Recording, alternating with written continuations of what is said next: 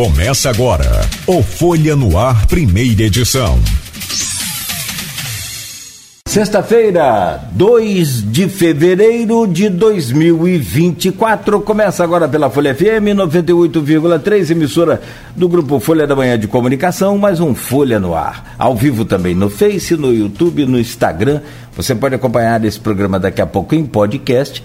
E olha, logo mais, 17 horas, reprise também deste programa na íntegra pela TV Plena, Plena TV. Logo mais, a partir das 17 horas. Muito bom dia, sejam todos bem-vindos. No programa de hoje, com o Rodrigo Gonçalves na bancada, vamos conversar com o Marcelo Feres, secretário de Educação, Ciência e Tecnologia de Campos. Marcelo está com a gente nesta manhã para falar sobre a volta às aulas 2024 na rede municipal de educação. Vamos falar também dos avanços, mudanças, dos desafios na, na área para 2024 e aí vai mudança e avanços e, e, e desafios. Você vai englobar aí aqueles assuntos que naturalmente são os mais, talvez, do top 5 lá, do, do, do Trend 5 aí, pelo menos a questão do piso nacional de salário, a escolha de turma, a estrutura na rede eh, de educação, algumas ainda sem ar-condicionado, outras com ar-condicionado numa parte e não na outra, enfim, também os avanços, como eh, as lousas novas e tantas outras coisas que nós vamos saber hoje do secretário de Educação, Ciência e Tecnologia, Marcelo Félix, que está conosco, e por fim ele fala sobre o impasse da LOA e a relação com a Câmara Municipal de Vereadores diante da CPI da Educação. Secretário de Educação, Ciência e Tecnologia, Marcelo Feres, bom dia, prazer renovado recebê-lo sempre aqui no, no, no Folha no Ar. Seja bem-vindo mais uma vez, obrigado. Bom dia, Claudio Nogueira. Bom dia, Rodrigo. Bom dia a todos aqueles que nos assistem e acompanham aqui o Folha no Ar. É sempre um prazer ter a oportunidade de estar aqui com vocês, discutindo, debatendo e refletindo sobre educação e educação de campos em particular. Já estivemos aqui desde o ano de 2021, né, naquele período bastante difícil, e agora a gente já está aí numa condição bem melhor, no meu modo de ver, para que a gente possa continuar avançando em qualidade na nossa educação. Não, não tenha dúvida, graças a Deus vencemos essa, essa guerra. Perdemos muita gente querida, perdemos muita gente, mas vencemos essa, essa, essa batalha, né? Foi uma guerra. E a educação teve um papel muito fundamental, muito importante. Passou por, assim, é, é, tremendas modificações, como tudo, né? O mundo foi é, que vem sofrendo modificações, claro, ao longo dos anos, década de 90, então, é, após internet, a coisa disparou, acelerou muito a, a, o tempo de mudança, mas a pandemia ela não acelerou, ela, ela ela quebrou a barreira do som, na verdade. Na minha opinião, a pandemia. Tanto é que hoje é absolutamente normal e aceitável e, e até legal, por vários motivos, a gente está aqui reunido por videoconferência. Um aplicativo né, que, que, que, já existia até o Skype, foi um dos primeiros, que é o que a gente usa. Mas você fala. É, não, não era legal, não era normal assim, né? Então é o tal do novo normal. É, mas não tenha dúvida. A única coisa ruim foi a herança na educação é, por parte do aprendizado que ficou complicado. E aí não é falha de nenhum governo, não é falha de nenhum administrador, não, não é a isso que me refiro, e sim ao próprio as próprias crianças, sabe? Você sabe muito bem disso. Então ficou uma defasagem no aprendizado e que isso vai dar trabalho e está dando trabalho naturalmente para ser recolocado em dia novamente. Né? Tem todo um Nogueira, processo. A sua, a sua reflexão inicial ela vai bem ao ponto daquilo que eu entendo como o mais relevante.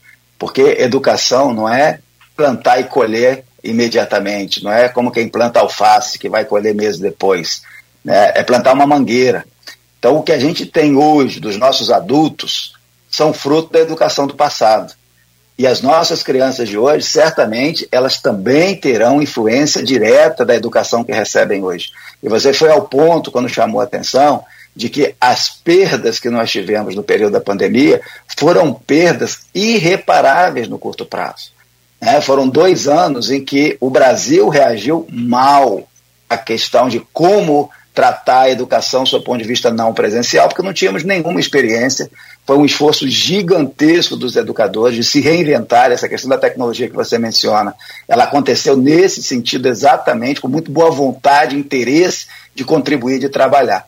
Em Campos, a, a, o impacto foi tão grande que quando a gente assumiu em 2021, o ano de 2020 não havia terminado, só havia andado a metade, 50%.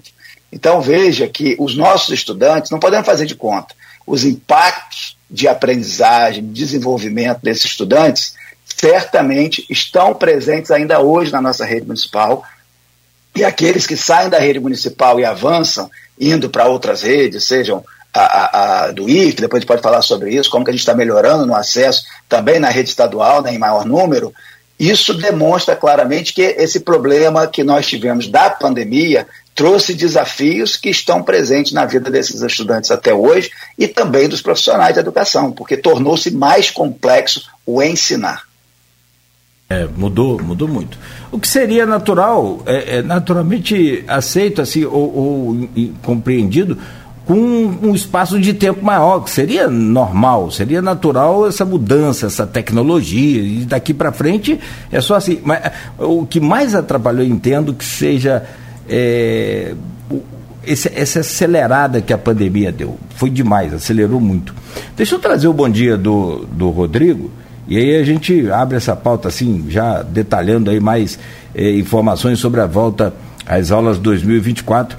É, e só lembrar é, também que a educação parou em Campos no dia 13 de março de 2020.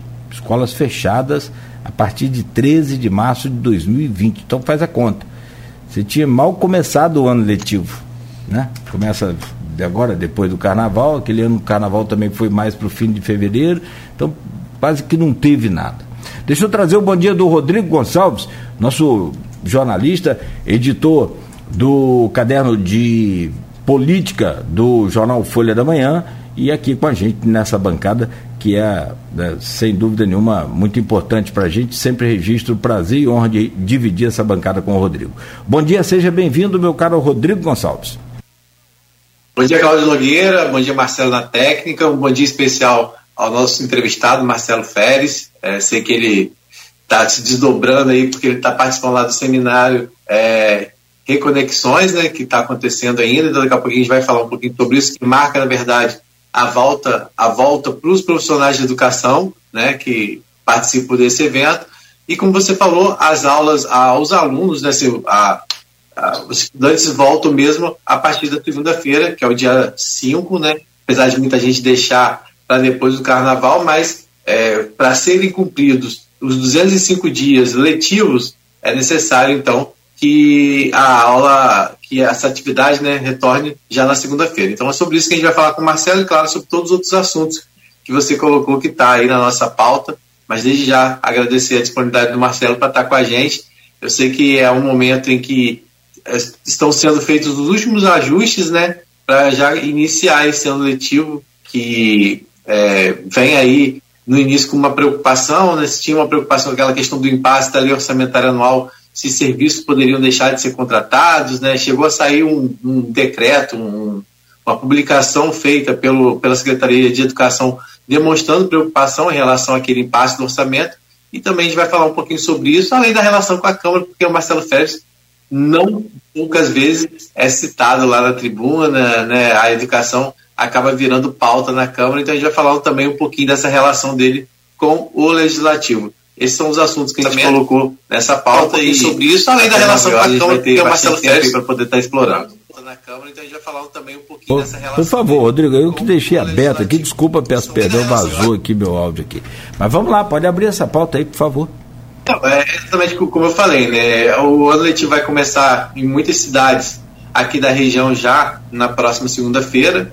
Em Campos não é diferente, né? E, e eu já quero já, desde já, é, como eu falei, agradecer ao Marcelo Férez, mas todos aqueles profissionais de educação né, que se dedicam aí nesse início de ano não só em Campos, mas em São João da Barra, São Francisco, São Fidélis, Cardoso, nas cidades aqui da nossa região, onde chega o nosso sinal, também aquelas pessoas que acompanham a gente pelo Facebook, pelo YouTube, né? E eu queria que o Marcelo falasse sobre isso, né, Marcelo? Porque a, a, o ano para os alunos começa lá na segunda-feira, mas antes já tem aí toda essa recepção dos, dos professores, todo o trabalho de orientação, alinhamento para esse ano, que é sempre um desafio. Eu queria que você falasse um pouco sobre isso. É, nesse, inclusive está ocorrendo ainda esse seminário Reconexões, que é uma forma que vocês encontram de recepcionar esses professores. Fala um pouquinho para a gente sobre isso, tanto sobre o seminário quanto os preparativos para essa retomada efetiva a partir da segunda-feira.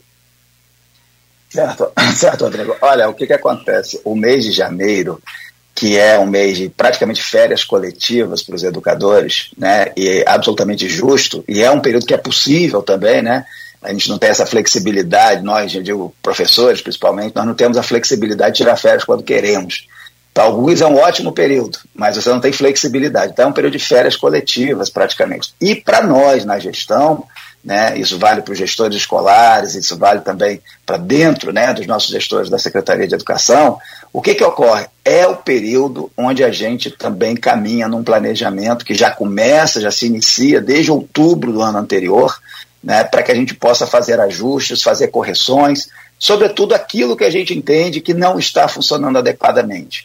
Então, para este ano, nós inovamos também no próprio processo de planejamento, quando, uh, ainda em outubro, novembro, eu, pessoalmente, e membros da secretaria, conversamos com gestores, conversamos inclusive com os nossos profissionais, professores, por meio de reuniões nas próprias escolas, para fazer uma escutativa, para ouvi-los e justamente termos referências mais de perto, porque o processo de comunicação é, na educação, que é uma estrutura muito grande, uma grande cadeia de comunicação, ela sempre tem, é, é, às vezes, ruídos. Né? Então, ouvir diretamente o professor facilita muito para nós. E aí nós tivemos oportunidade de identificar diversas sugestões de melhorias para esse ano. Algumas não se conseguem implementar imediatamente e outras, de caráter mais pedagógico, a gente vai procurando ajustar. Mas é importante esse tipo de ação. E ao longo do mês de janeiro, nós tivemos aí uma série de esforços, em geral eu acabo, entre aspas, né?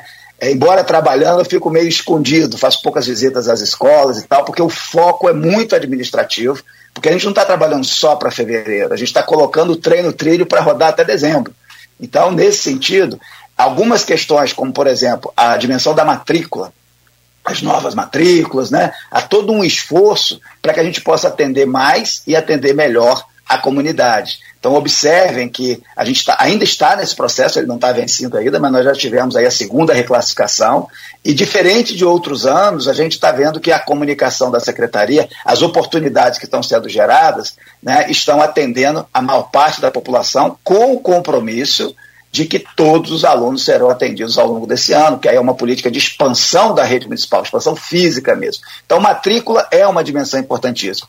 A outra dimensão é de professores, que historicamente, como a gente tem a, a, figura do professor de contrato, alguns professores de contrato têm seus contratos que vencem entre o final do ano e o início do ano letivo, diferente do professor estatutário. Então, a gente precisa cuidar para que a gente não tenha perda de, da, da, das aulas para as turmas que precisam de professores e que, por serem professores temporários, de contrato temporário, não, muitas das vezes, não estão mais disponíveis porque o contrato é encerrado. Então, a segunda dimensão é a dimensão do professor. Tudo isso é um trabalho bastante grande. A outra questão diz respeito à própria infraestrutura escolar. Né? Por mais que a gente tenha a reforma, depois a gente vai falar sobre isso, praticamente né, em quase 50 unidades escolares sendo reformadas, mas a rede é muito grande. E mesmo as é, escolas que antes funcionavam vão tendo problemas, a gente tem que fazer ajustes aqui, ali e acolá. Reformas que não se concluem no tempo, por razões das mais diversas. Então, tudo isso são pontos que a gente chama de pontos de atenção para que a gente possa iniciar bem o ano letivo. Então, essas dimensões foram trabalhadas pela equipe e a gente se entende aí com uma condição de início do ano letivo bem mais favorável do que foi em 23, que foi bem mais favorável do que foi em 22 e que não dá nem para citar 2021, que foi um ano que basicamente a gente trabalhou saúde na educação e não educação propriamente. Então, essa é a primeira parte.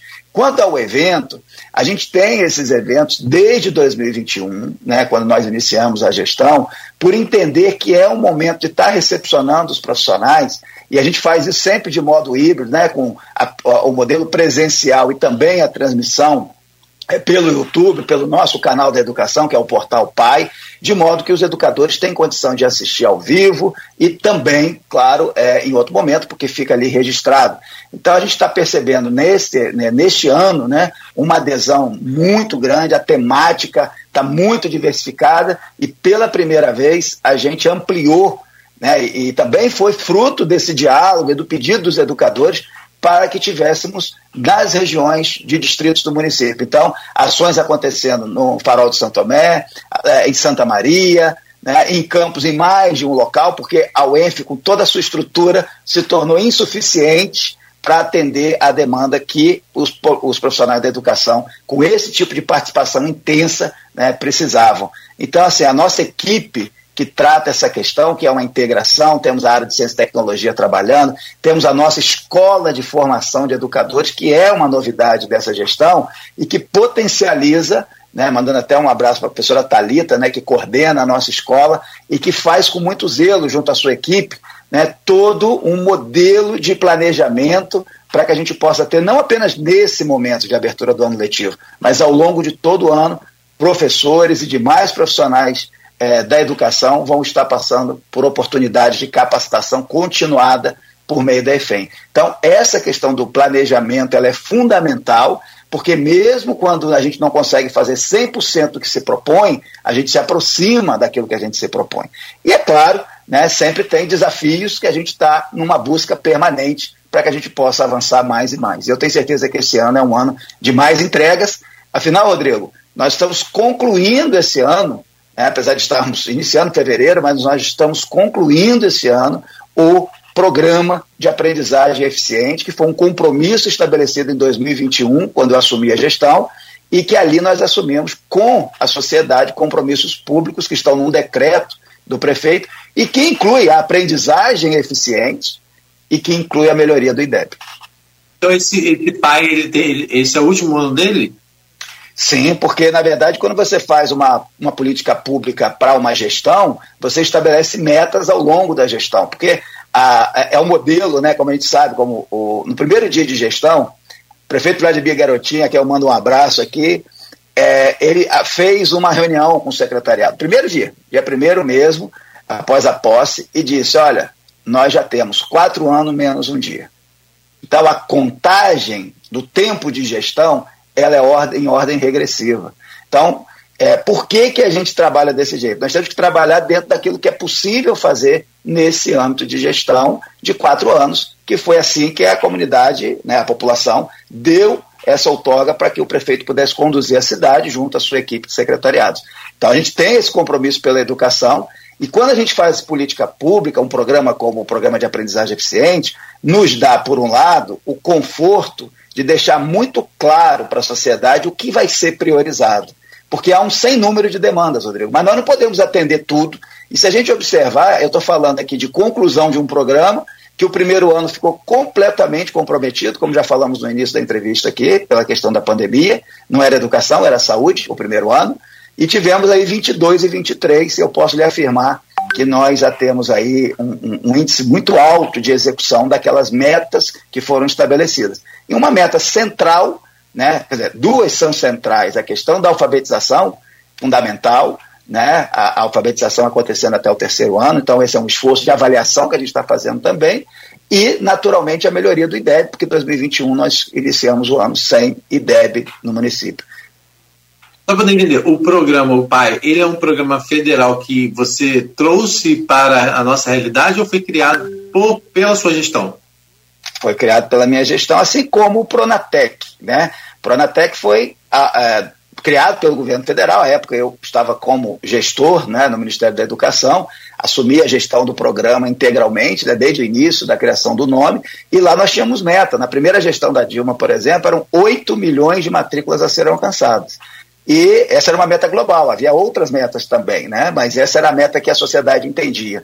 E aí chegamos a mais de 4.400 municípios, inclusive Campos, naturalmente, que é uma cidade grande, que passaram a ter o Pronatec. Então, quando você trabalha a política pública é, por meio de metas e compromisso com a sociedade, você sabe para onde está indo. E quando a gente assumiu, eu não tinha muita clareza né, de por onde nós estávamos caminhando. E hoje nós estamos em meio a uma caminhada de gestão. É claro que alguns pontos que nós, dessa gestão, entendemos como prioridade, talvez né, uma outra gestão futura ou uma gestão do passado possa entender que não deveria ser tratado como prioridade. O que não pode acontecer é a descontinuidade. Você pode reforçar, melhorar, aperfeiçoar. Mas imagine se uma gestão diz alfabetização não é prioridade. Melhoria da qualidade da aprendizagem não é prioridade. Tem, isso aí são.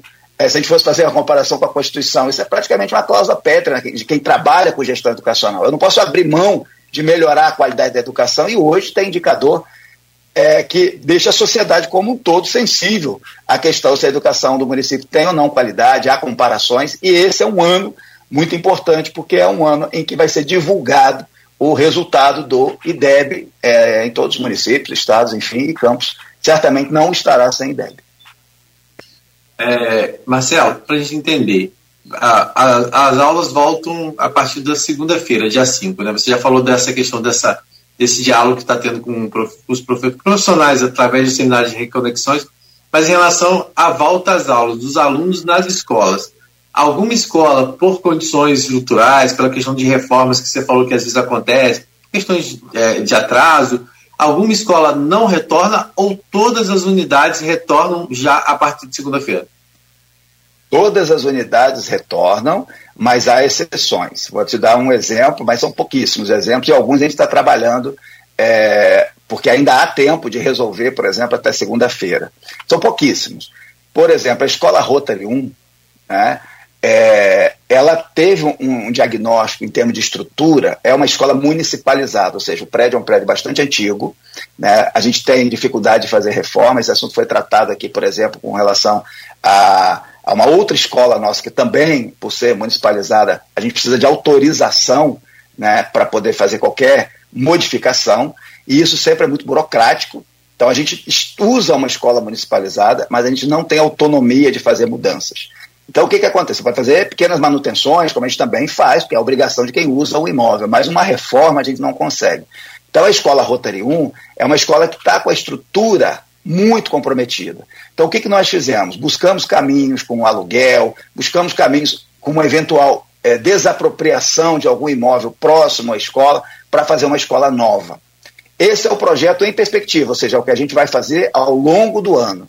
Mas eu não posso deixar esses alunos num espaço que é um espaço que não está adequado para o funcionamento e que a gente solicitou à própria Defesa Civil que fizesse uma verificação das condições para que isso desse para nós a sustentação de uma decisão rápida. Né? E aí a decisão foi de que ela está imprópria para o uso esse ano. Então, desse, dessa forma, a gente fez uma parceria com uma outra escola que tem salas de aula disponível, né, é, que vai abrigar os alunos da escola Rotary 1. Então, dessa maneira, eu não terei prejuízo em termos dos alunos, porque eles vão estar numa outra escola muito próxima, que está uns 600 metros, 700 metros. Quando isso é possível, é ótimo. Mas veja, é, a primeira ah, semana. Do, pois não. É, onde fica a Rotrinho? Fica no Parque Bela Vista. É, então, e, e, a outra escola, né, iniciação agrícola, ela é, é, bem próxima, dá 600, 700 metros. Então, na verdade, não traz um transtorno para os familiares, porque já é da mesma região. Então, a gente, quando trata esse tipo de solução, nem sempre é possível. Nesse caso, foi. Então, a gente tem lá umas seis, sete salas de aula que vão atender os alunos. Paralelamente, nós vamos caminhar com a busca da desapropriação de um terreno, a gente já está vendo alternativas na região, né? ou um aluguel né, de um outro espaço, porque a ideia também não é sacrificar a escola de iniciação agrícola, então a gente está com planejamento para resolver isso no primeiro semestre. Há salas de aula disponíveis, então a gente vai juntar. Tem uma outra situação, por exemplo, temos duas outras situações, que aí o caminho é, é diferente de acordo com a realidade. Nós tivemos, infelizmente, uma situação de uma escola nossa, uma creche nossa que estava em reforma, a escola é, Felizmino, que fica ali no, no, na Vila dos Pescadores, em Farol, e aí, por uma fatalidade, né, a, a, o proprietário da empresa né, teve uma situação é, é, de falecimento, né, de, de e, e, que isso impactou. Né? Na verdade, foi um, um, fato que foi amplamente denunciado no Farol, aí, né, repercutiu no Farol aí, com relação a um assassinato que houve, e aí nós tivemos uma solução de continuidade dessa obra, porque se perdeu a liderança, né, o, o quem estava conduzindo. Então, qual é o caminho para isso? Alugar um imóvel. Não tem jeito, está no meio da reforma. Então, esse é um outro caso, segundo caso, que a gente está é, é, em adaptação. Só que eu não consigo alugar o imóvel sem antes avaliar o imóvel, sem antes a, a quem é o locatário.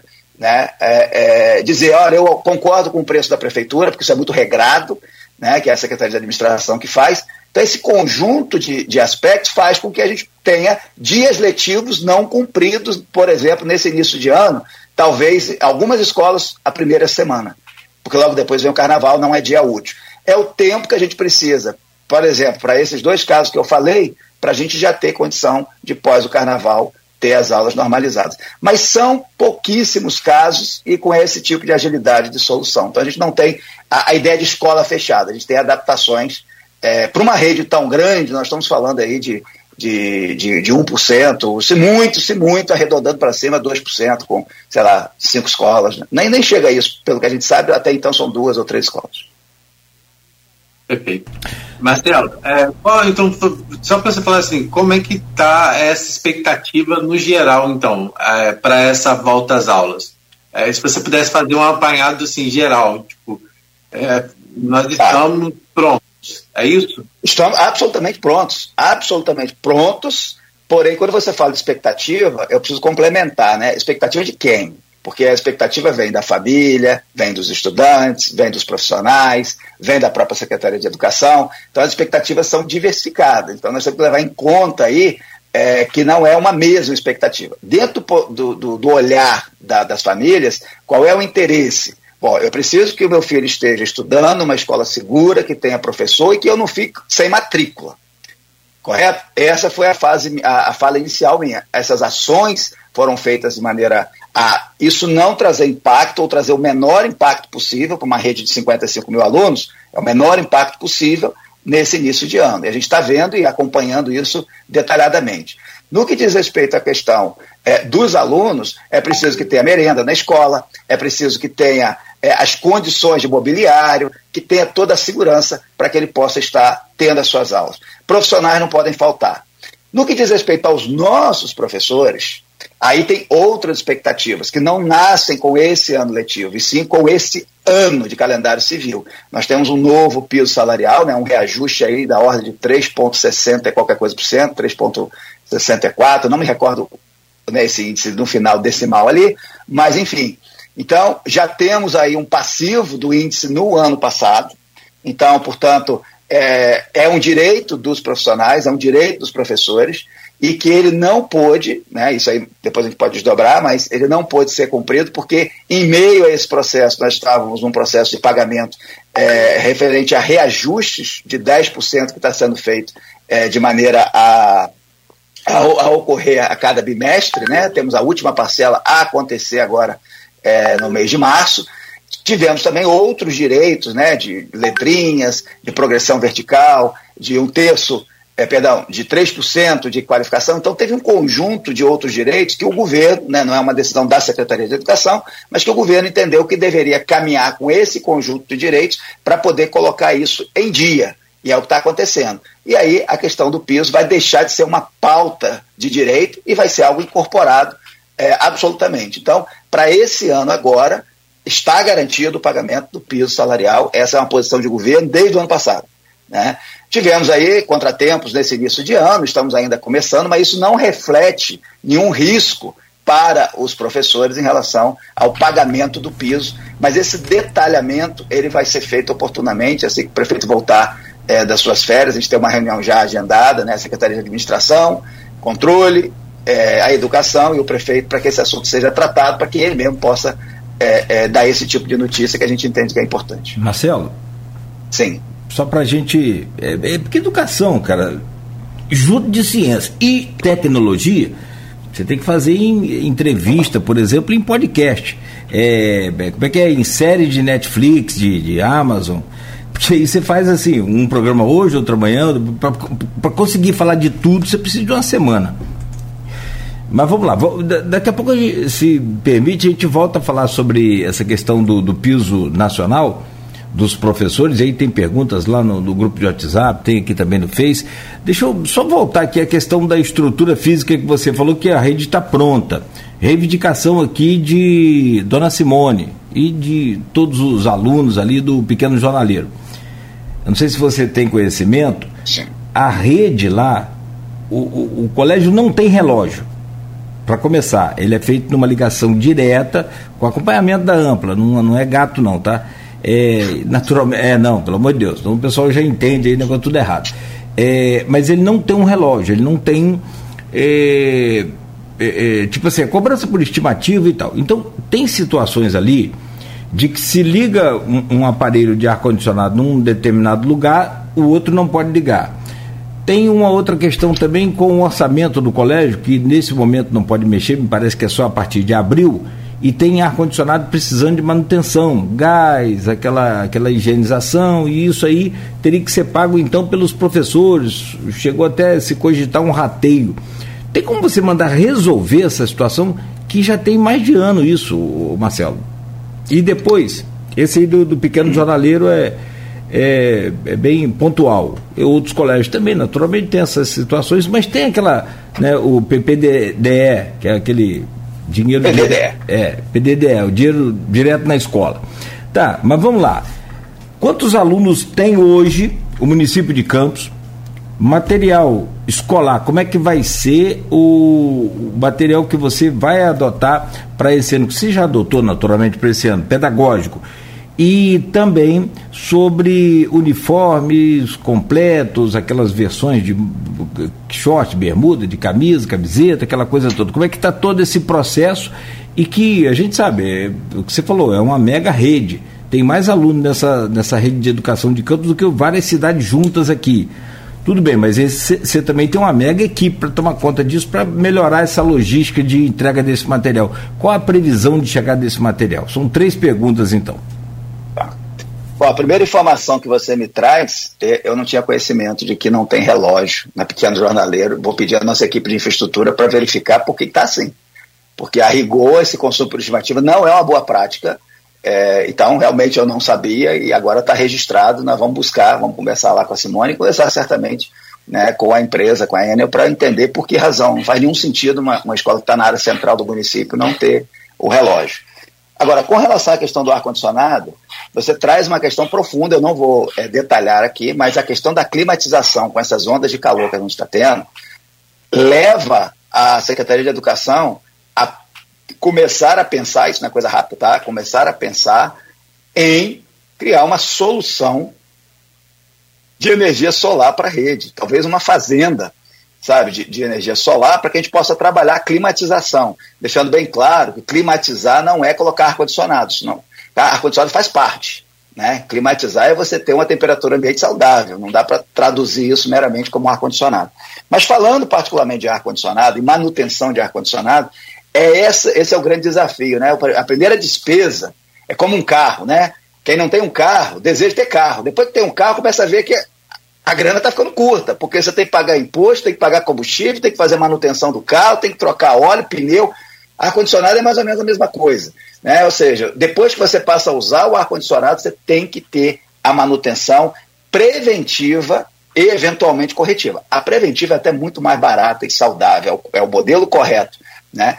Como que a Secretaria de Educação está fazendo isso? Foi feito um pregão, e esse pregão, ou seja, um processo licitatório, ele já foi vencido no ano passado, só que infelizmente isso é sempre muito lento, tá? A gente sabe disso, então é, é, faz parte né, dessas dificuldades. Agora a lei se modificou, a gente espera que com, com essa nova lei, é, no primeiro momento vai ser lento pela questão da aprendizagem, né? Estou falando da lei de licitação, mas eu entendo que ela vai ganhar maior grau de eficiência, e, e, como ela é toda voltada para sistema, né, você faz tudo isso também em sistema, acaba-se o papel e tudo mais, que é uma realidade que já está dada, então a gente vai conseguir ser mais célere. Mas o que eu posso afirmar? A partir de agora, nós teremos a capacidade de, pela Secretaria de Educação, estar tá fazendo as manutenções preventivas e corretivas de ar-condicionado. Isso não é um processo de estatório a ser feito. Essa era a informação do ano passado.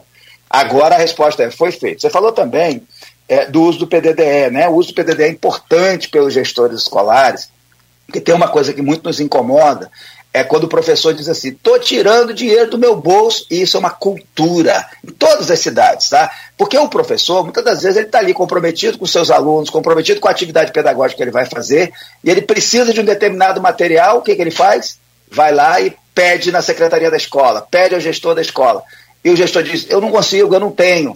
E aí ele vai lá e resolve do próprio bolso. Isso não é isso acontece, quero deixar bem claro, mas isso não é o que a secretaria deseja, não é o que ninguém deseja para o professor. O salário já não é isso tudo, né? O nosso salário de professor. E a gente ainda tem que ficar fazendo essa despesa, mas como é que a gente sai desse nó?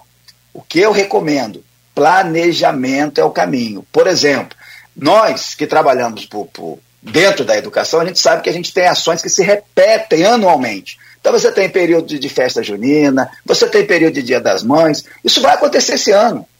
Então, esse planejamento de o que, que vai ser necessário para a festa junina, se o gestor ficar sabendo agora, digo gestor escolar, ele pode, se couber dentro daquilo que cabe na legislação do PDDE, ele tem recurso para adquirir, inclusive para o ano inteiro, porque determinados materiais podem ser usados ao longo do ano, né? e outros que são específicos. Ah, Dia das Mães, vai ter alguma coisa. Dia das Mães, segundo domingo de maio. Vamos pegar agora em fevereiro, os professores se reúnem, verificam o que, que precisa. Se não couber no PDDE, pode ser solicitado à Secretaria de Educação, que aí não vai ser uma solicitação normalmente só de uma escola, de várias escolas, e aí a gente compra na quantidade devida. Só para encerrar essa parte, a comunicação da, da, das escolas, né, dos gestores escolares com a Secretaria de Educação, ela foi modificada desde o ano passado. Toda solicitação é feita de maneira sistêmica, ou seja, é feito um ofício de maneira digital e a secretaria tem que responder esse ofício e, de acordo com a urgência, uma, uma determinada solução é feita primeiramente, uma outra pode esperar até 90 dias para ter uma reação da secretaria. Outras têm que ser resolvidas em dois dias. Então, temos que acabar com essa questão do professor ter que usar recurso próprio. Mas isso tem que mudar a cultura de que estamos começando o ano, então vamos ver quais são os principais momentos é, de ações que demandam do professor alguns tipos de materiais, e esses materiais, se a escola não puder comprar com o PDDE, por força de lei, que o PDDE tem limite do que, que ele pode ou não pode ser adquirido, a secretaria assume essa responsabilidade. Mas a secretaria não vai fazer isso não chegar com pelo menos três meses de antecedência. Aí se aparece para a semana que vem, a gente tem que dizer não. Tá?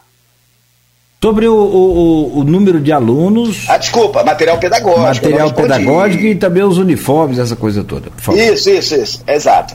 Bom, nós estamos também muito satisfeitos nesse sentido. Você falou de uniforme. O nosso uniforme de 2022, né? 21, não dá para contar. 2022 ele foi entregue no segundo semestre. É, então, assim, ficou todo o primeiro semestre comprometido. Dessa vez, não. Nós temos uniforme para os alunos, para todos os alunos. Esse uniforme já estão em processo de confecção para serem entregues. Então a gente tem uma logística própria, porque também foi a primeira vez que essa gestão fez as entregas.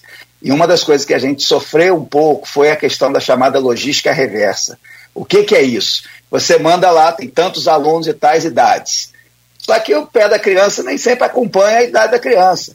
Né? O corpinho da criança não acompanha a idade da criança. Aí você tem a chamada logística reversa, que é o quê? Sobrou o uniforme, e esse uniforme está numa escola que não tem a criança para poder utilizar, ele tem que ser recolhido, e aí tudo isso documentalmente, ó, eu recebi 100, tô, estou devolvendo 10, porque esses 10 não são úteis para mim. Aí ele volta para o estoque da secretaria e vai destinado a outro.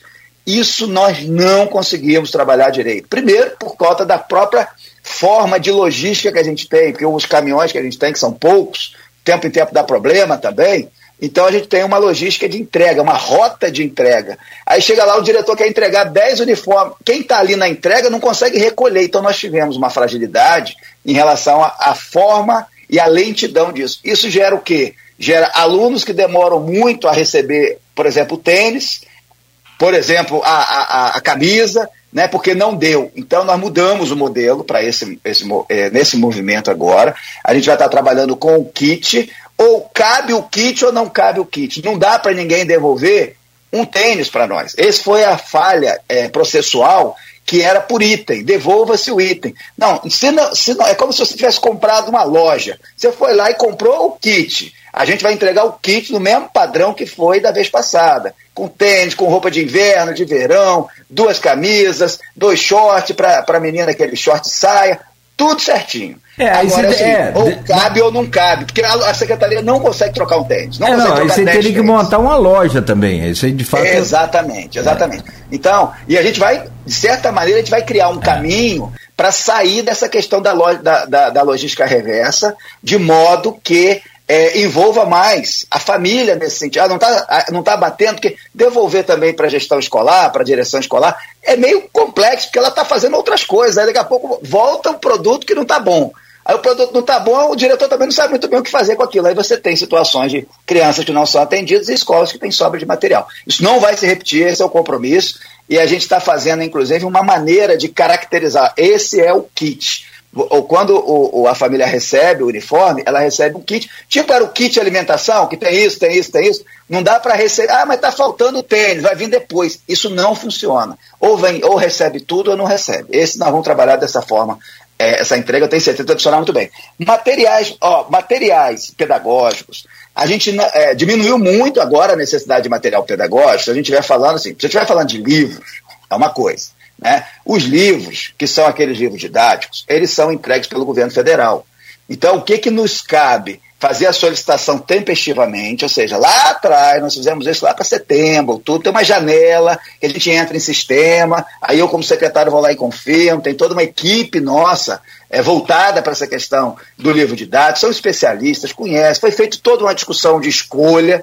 Aí esse livro didático ele, ele vem para ser entregue. Essa entrega nem passa pela Secretaria de Educação. Ela já vai direto para a escola. É claro que de um ano para o outro muda-se o número de alunos, para mais ou para menos. É coisa de ajuste. Então, se uma escola não receber aluno, não receber material correspondente ao número de alunos, o que, que a escola tem que fazer imediatamente após a chegada do correio e conferência? Avisar a secretaria, a nossa equipe que trabalha com livro didático, dizendo: eu preciso de mais livros, mais tantos livros. Aí o que, que a gente faz? Vai no sistema lá do FNDE, né?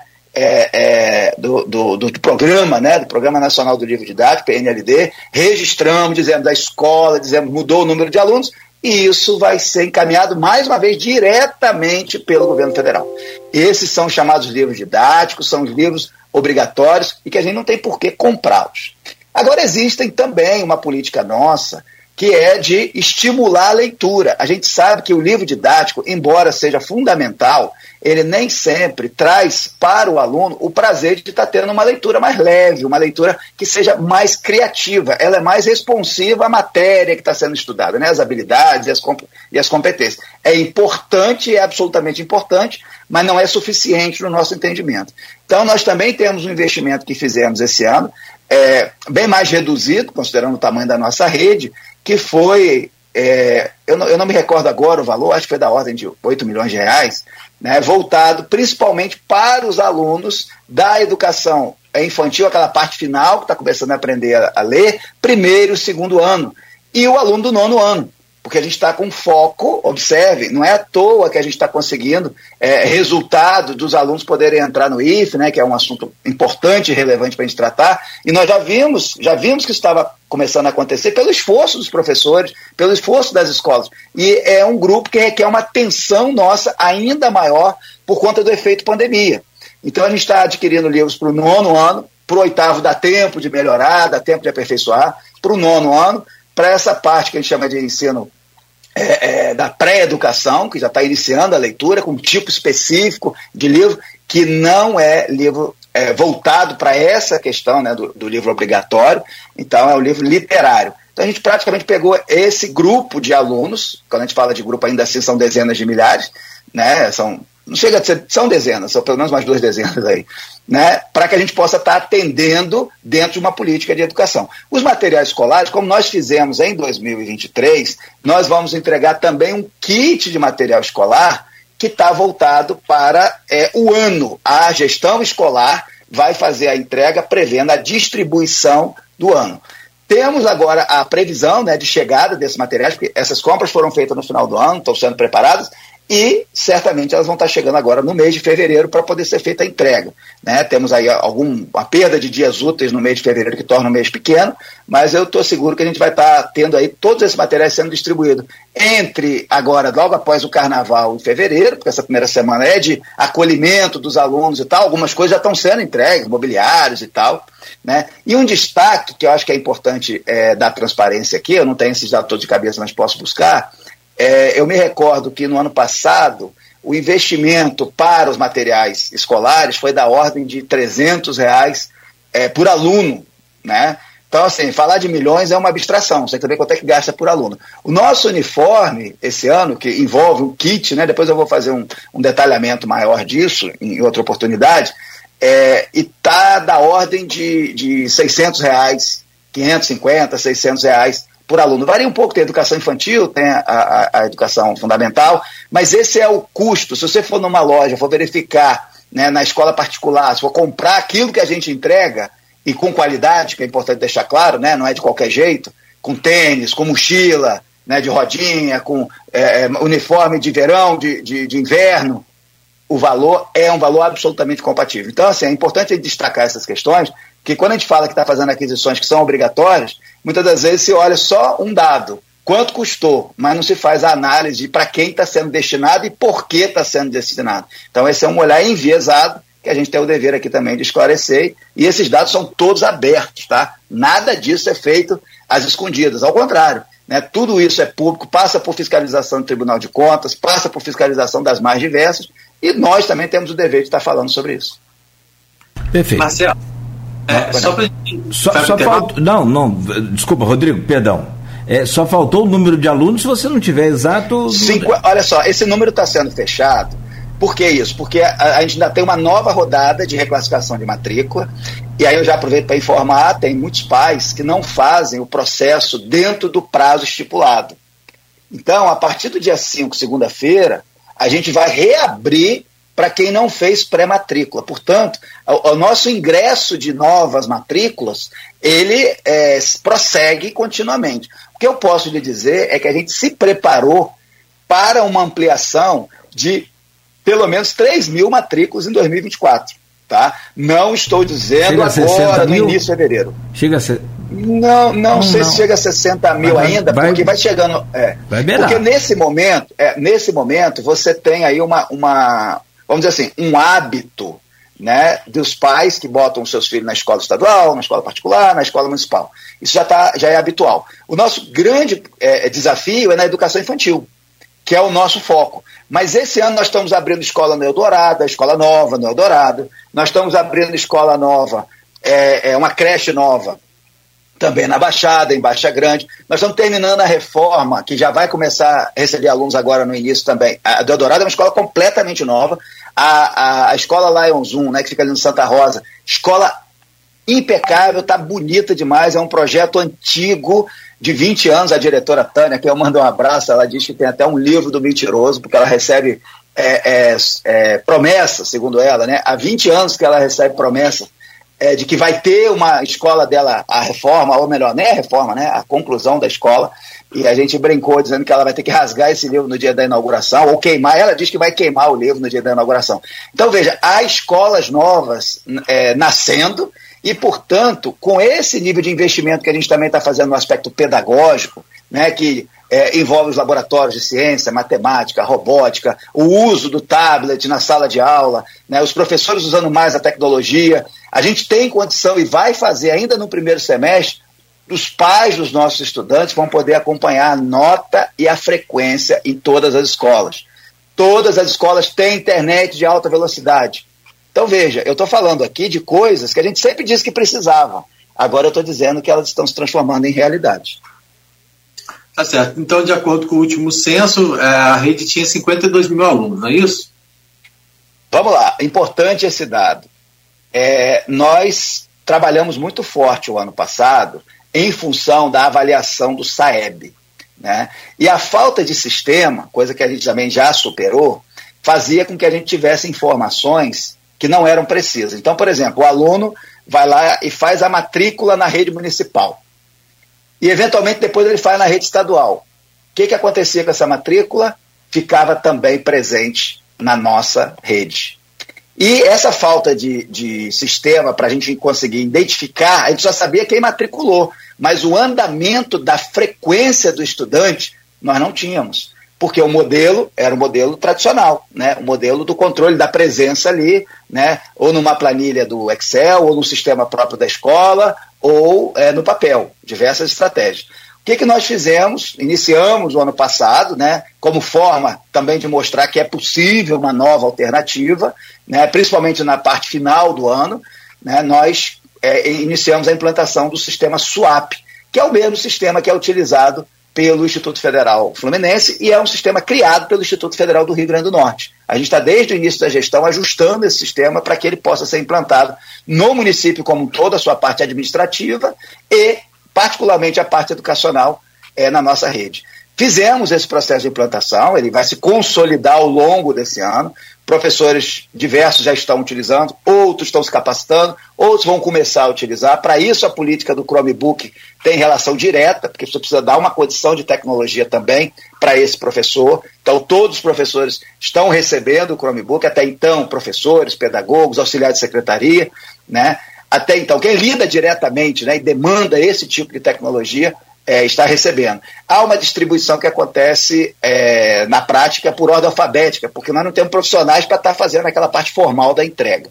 Então, voltando, o número de matrículas, ele estava com dificuldade da gente acompanhar. E isso era um dos fatores que derrubava o nosso IDEB, pode acreditar. Porque o fluxo escolar é fundamental. Você fica achando que os alunos chegam no final do ano e foi todo mundo reprovado. E não é, necessária reprova não é necessariamente reprovação, é porque havia informações muito antigas e defasadas e equivocadas, e que a Secretaria de Educação trabalhava desse mesmo jeito. E aí não é aqui fazendo crítica a B ou C, é uma questão cultural. Né? E nisso a gente paga um preço por estar, de alguma maneira, mexendo com essa questão cultural. Nós criamos uma lei né, é, voltada, na verdade, ela está associada à questão da própria lei do diretor, que é uma lei voltada para a avaliação por meio de um censo municipal da educação. Então, a Secretaria de Educação, por meio dos seus profissionais, visitou todas as escolas e creches do município, verificando quem são os alunos que estudam e que não estudam. Então, dali, nós estávamos com o número de matrícula antes, e é importante dizer para vocês isso, porque isso vai interferir, inclusive vai interferir positivamente no nosso IDEB, porque todo mundo faz assim, a gente não fazia. Pô. Então a estava trabalhando errado, estava trabalhando de um jeito que só puxa para baixo. Quando eu dizia que a qualidade da educação de campo não é ruim, mas mo o modo como o, o, o, fluxo de acompanhamento estava defasado, trazia a nota muito para baixo. Então, dali, nós vimos que houve uma redução drástica do número de matrículas que não foram registradas em 31 de julho. Tá? Ou seja, 31 de julho foi a data limite para mostrar qual é a realidade do município, julho de 23. Qual é a realidade do município?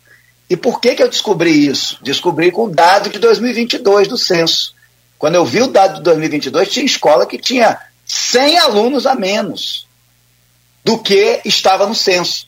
Culpa do diretor? Não, porque houve essas matrículas. E a orientação antiga da secretaria é matriculou, coloca no censo. Peraí, esse aluno é um aluno que de fato está estudando? Não, ele veio do início, depois nunca mais apareceu, pode ter mudado de cidade. E aí, você fez o que com esse aluno? Não, não posso fazer nada, ele matriculou. Entende que é uma questão de aprofundar a gestão educacional? E isso é importante. Então, com isso, nosso número, eu estou chamando a atenção de 55 mil alunos, porque é um número realista. Né? A gente já teve mais, já teve menos, mas agora todos os gestores sabem que aluno é aquele que estuda e não aquele que faz matrícula. Isso foi resolvido em 22 e isso vai ter repercussão positiva, tem segurança no nosso IDEB. Você não vai ver escola, por exemplo, com 30% de evasão e abandono. Nós tínhamos na rede municipal. Você não encontra isso no país. Em Campos tinha. Né? Como é que uma escola pode justificar que tem um terço dos seus alunos que não estão, que te, não terminaram o ano, seja por reprovação, seja por abandono, e nada se faz ao longo do ano? Aí são as mudanças que a gente vai fazer para esse ano agora, né? A gente não vai ter mais essa infrequência de aluno. Isso é para depois, vocês podem perguntar. Perfeito. 8 horas e 6 minutos. Né, sobre essa questão do swap, também tem onde eu consigo acompanhar.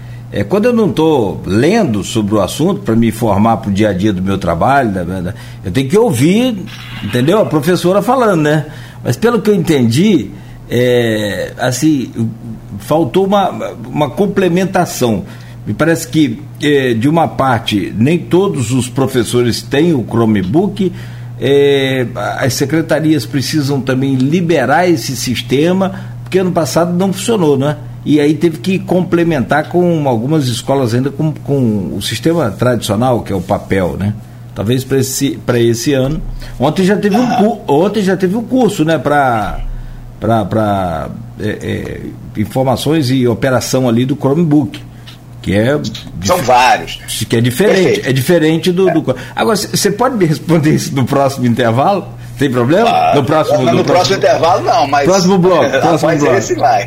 Tá bom então. Próximo, não, sem dúvidas. É do próximo bloco. Por favor Marcelo é, e te deixa só essa pegadinha do swap, mas tem outros assuntos, e aí, assim, aquilo que a gente vai falando, o programa é ao vivo, tem a participação aqui também dos ouvintes, são oito horas. Se e... você puder, pode puxar essa participação, é importante sim, a gente está nesse início de ano, pode usar o tempo para isso no próximo bloco. Sim, quiser, sim, vamos. À disposição. Vou abrir aqui, tem também o pessoal lá no no WhatsApp, tem essa questão de, de, desse ingresso do CEP ontem lá na, no, boa, boa, boa. na Justiça também. também. a gente precisa falar sobre isso e tantas outras Perfeito. coisas mais. Rodrigo Gonçalves da bancada com a gente, a quem eu peço para abrir esse bloco aí, por favor, meu caro Rodrigo. É, na verdade, a gente vai. Ah. Já começou falando é, né, não, tinha, tinha, um, tinha, um, tinha um, um, pedacinho que ficou, um fio que ficou pro, do, do bloco passado, é, com relação aí a, ao tema. Ô meu pai, me fugiu aqui. Eu anotei, não, Você mas eu anotei. Anotou aqui, aí, professor? Aqui. Professor. O swap, swap, o swap e Chromebook. Você tratou esses dois pontos. Por favor. Tá. Desculpa, é, Rodrigo, perdão. Tá. É, então vamos lá é, como que a gente está tratando isso, né? Primeiro, o swap. Na verdade, é um, é um, pouquinho mais profundo essa questão, porque nós estamos falando de uma mudança, como pode ser chamada, uma, uma espécie de reforma que está sendo feita na educação, tá? Como assim? Reforma. Quer dizer que o que nós estamos mudando, em parte por conta da, da pandemia, e em parte porque se faz necessário, já que a legislação da educação ela vem mudando continuamente. Hoje, o modelo de trabalho com a educação, a mudança da lei do Fundeb, as regras para que a gente possa estar tá executando o recurso do Fundeb, justificando e apresentando em sistemas, registrando, criando formas de cumprir tudo aquilo que é obrigatório. Para vocês terem uma ideia, no momento em que a gente deixa de fazer tempestivamente um registro de como foi o uso do recurso do Fundeb, por exemplo, no bimestre anterior, o município para, como um todo, de receber recursos. Então, não é uma coisa isolada da educação. Tem toda uma ação. A gente tem um conselho chamado CACS Fundeb. Cabe a eles, usando o sistema, que é um sistema do FNDE, um sistema federal, fazer o registro, eles têm as reuniões deles, e se não tiver o presidente do CACS Fundeb, dando lá, um, fazendo um registro, dando ok na despesa executada, que não é ele na pessoa somente, na verdade ele representa esse conselho que tem suas deliberações, o município fica com o chamado CALC travado. Né? Então, o, é, que é, na verdade, uma maneira né, de forçar que a educação seja priorizada mais do que no discurso, né, no recurso. E você sabe que nessa hora funciona. Então, quando a gente fala, por exemplo, da questão do swap, quando a gente fala das políticas voltadas para a valorização, das políticas é, do aspecto pedagógico, isso tudo está dentro de uma reforma educacional que Campos está passando. Posso lhe dizer que nós passamos pela fase mais difícil. Eu não acredito que no curto prazo haverá é, grandes mudanças na educação de campos. E quando eu digo isso, eu estou arriscando, porque arriscando dizer o seguinte: vem aí um novo Plano Nacional de Educação. Né? Já não temos mais a vigência é, do plano atual, quer dizer, já venceu a sua vigência. Né? O, vence agora em 24, então ele já perde força. Né? E aí já estamos discutindo, teve a CONAI, né, que é, discute em âmbito do município, âmbito do estado e tal, e, e federal naturalmente. Então, nós já, porque a, a, CONAI e o Plano Nacional de Educação, ele não, não vai aparecer de maneira etérea, ele representa aquilo que o, o, o país pode avançar enquanto educação. E eu posso afirmar, Campos hoje está dentro do modelo que é o modelo mais atual. E isso tem um custo. Deixando bem claro. Tem um custo para a sociedade, tem um custo para os profissionais da educação e tem um custo para a nossa cultura de como a gente faz a educação. Tá? E não é uma questão assim, ah, mas porque o Marcelo deseja mudar. Não. Cada ação que a gente faz, ou temos a legislação que nos impõe, ou estamos avaliando a, as boas práticas que estão acontecendo no Brasil afora. Então, isso tende a fazer com que, mesmo vindo um Plano Nacional de Educação novo, para campus não vai ter nada de novo. E aí a gente sai de uma situação realmente que era muito difícil, né, no período da pandemia, e estamos passando por uma mudança de reforma educacional que traz impacto. Reforma curricular, reforma no uso da tecnologia. Hoje a secretaria não é só educação, é educação, ciência e tecnologia. Reforma das mais diversas. Então, a sua pergunta é: por que, que o SWAP existe? Porque o SWAP está previsto no PAI, Programa de Aprendizagem Eficiente, não enquanto SWAP, mas enquanto solução de uso de tecnologia digital para os profissionais da educação. E isso permite a gente evitar a evasão, permite a gente evitar a infrequência do estudante, porque tanto a Secretaria de Educação quanto a gestão escolar, quanto os pais vão poder saber se o aluno está faltando ou não está. Qual é o nosso caminho agora? Se o aluno faltou, faz o quê? Será que é possível resgatar uma falta de um aluno? Tem muitos municípios que dizem que sim. Campos ainda diz que não. Faltou, chega lá no final do ano, reprova o aluno. Vou dar um exemplo, vou dar um exemplo aqui, Nogueira, que para mim chega a ser assim, simbólico. Imagine um aluno de 6 a 7 anos, uma criancinha, tá aprendendo o processo de alfabetização, e aí chega no final do ano, mas não vale só para elas. Estou só dando um exemplo aqui, uma criança, mas vale para a nossa rede. Chega no final do ano, ela teve, digamos, é, um, um, fluxo né, de, de, presença, então ela, ela alcançou apenas 70% do limite de presença é, mínimo, que é de 75%. Então ela alcançou 70%. O que, que acontece com essa criança? É reprovada por infrequência. Ela não frequentou o necessário, certo? Aí eu lhe pergunto: se a criança é reprovada, qual é o status? É de sucesso ou de fracasso? Reprovação é o quê? Sucesso ou fracasso? Claro que é fracasso. Qual de nós quer ser reprovado em alguma coisa? Alguns brincam dizendo que é em algum exame, mas eu acho que se você é reprovado no exame é que você está fora da taxa, então também é negativo. Né? Então, na prática, né, eu, eu me referi a exame de saúde. Na prática, essa criança, se ela teve 70% apenas e não o mínimo de 75%, ela teve prejuízo de aprendizagem. Mas ela não foi aula porque ela não queria, não. Uma criança de 6 anos, 7 anos, ela não vai porque não quer, não. Não foi porque os pais não levaram. E não levaram por quê? Mas na hora do fracasso, isso não vai ser colocado para os pais, isso não vai ser colocado para a escola, mas vai ser colocado para a criança. Essa criança fracassou. Isso é injusto demais. E aí a gente traz uma visão, isso não tem nenhuma relação com a aprovação automática, tá? Até aquela questão que a gente fez da progressão continuada, que conceitualmente isso existe, vai continuar existindo, né? Mas ela teve uma, aprova uma resolução para o período da pandemia, que foram dois anos, né? 20 e 21, 22 e 23 foram os dois anos correspondentes à pandemia. Nós tivemos um processo de flexibilização do processo de, de aprovação, que já foi encerrado em 2023. 2024 será diferente. Né? Então ele volta a uma retomada. Mas eu pergunto: se uma criança só teve 70%, como é que ela faz para não perder o ano letivo e ser taxada de fracassada, ainda que tenha nota 10 em todos os componentes curriculares? É assim que nós não podemos continuar. Então, há caminhos para isso. Esse é um diálogo que nós vamos tratar com os professores, né? vamos discutir isso, porque não dá simplesmente para a gente olhar friamente que a média foi baixa. Então, o SWAP vai permitir que a gente tenha capacidade de acompanhar melhor. As escolas acompanham, os professores acompanham, é mais confortável o uso. Tem muitas escolas que estão usando, dentro das escolas tem professores que estão usando e professores que não estão utilizando. Portanto, o sistema é viável. Agora, o processo de implantação é assim mesmo, é normal. Alguns começam a usar, assim como acontece com qualquer tecnologia, né? Alguns começam a usar primeiro, outros começam a usar depois. Isso não é um problema por si só. Mas o Chromebook, que é o segundo ponto disso, né? Ele está relacionado diretamente a um volume que nós temos de profissionais. São mais de 5 mil Chromebooks sendo entregues. Individualmente, cada um assina o que recebe. A gente tem uma capacidade de aproximadamente aí, de entrega né, de 80 Chromebooks por dia. que não é pouca coisa, onde o, o, professor, o profissional vai até a nossa EFE, Escola de Formação de Educadores, vai lá e sai com a sua caixa com Chromebook novo. Esses Chromebooks estão disponíveis para entrega. Nós fizemos uma distribuição em ordem alfabética. Ele foi até a letra K, se eu não estou enganado. A partir de segunda-feira ele retoma e eu já pedi uma força-tarefa da equipe para ver se consegue botar mais pessoas, sobretudo nesse mês de fevereiro, para que a gente consiga vencer todas as entregas. Então, é, a, a logística para uma, uma rede que é grande são os mesmos funcionários que a gente tem fazendo uma ação que não é regular, que é a ação de entregar tablet, de entregar Chromebook e por aí vai. A gente fechou esse, esse ponto na, no grupo anterior.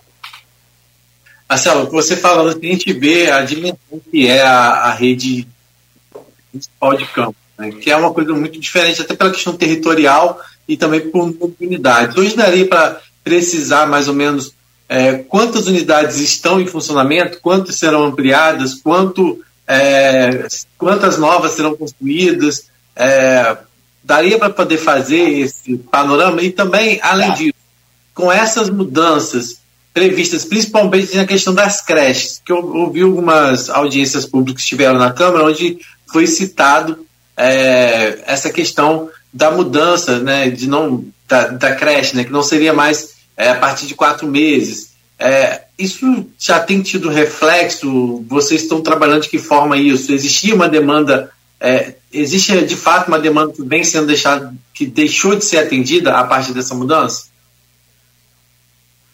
Ok, vamos lá então. É um, um, tentando ser o mais breve possível, mas isso resume, de certa maneira, uma grande mudança nessa reforma educacional que a gente está chamando a atenção.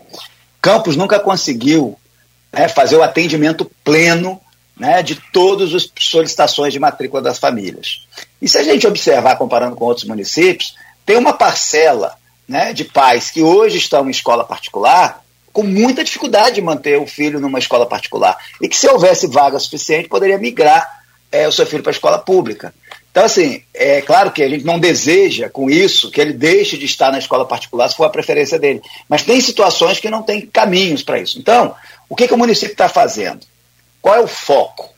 Atender a todas as crianças de todas as famílias que desejarem vir para a rede pública. Isso, na verdade, é um direito. E nós temos que trabalhar para cumprir esse direito. Como nós estamos fazendo isso? Essa é a questão. Desde o ano passado, nós mudamos o modelo de matrícula centralizando na Secretaria de Educação. Então, nós começamos a ter dados. Um dos grandes desafios que a gente tinha em 2021 e que está sendo superado agora era não ter os dados. Os dados chegavam tardiamente, então a gente tinha que tomar decisão sem ter os dados que dão suporte à decisão. Então, como é que nós fizemos? Passamos a centralizar o processo de matrícula via, um, um via sistema. Os pais entraram, pediam as matrículas e tal, seja novos pais com a pré-matrícula, seja os encaminhamentos e as renovações de matrícula.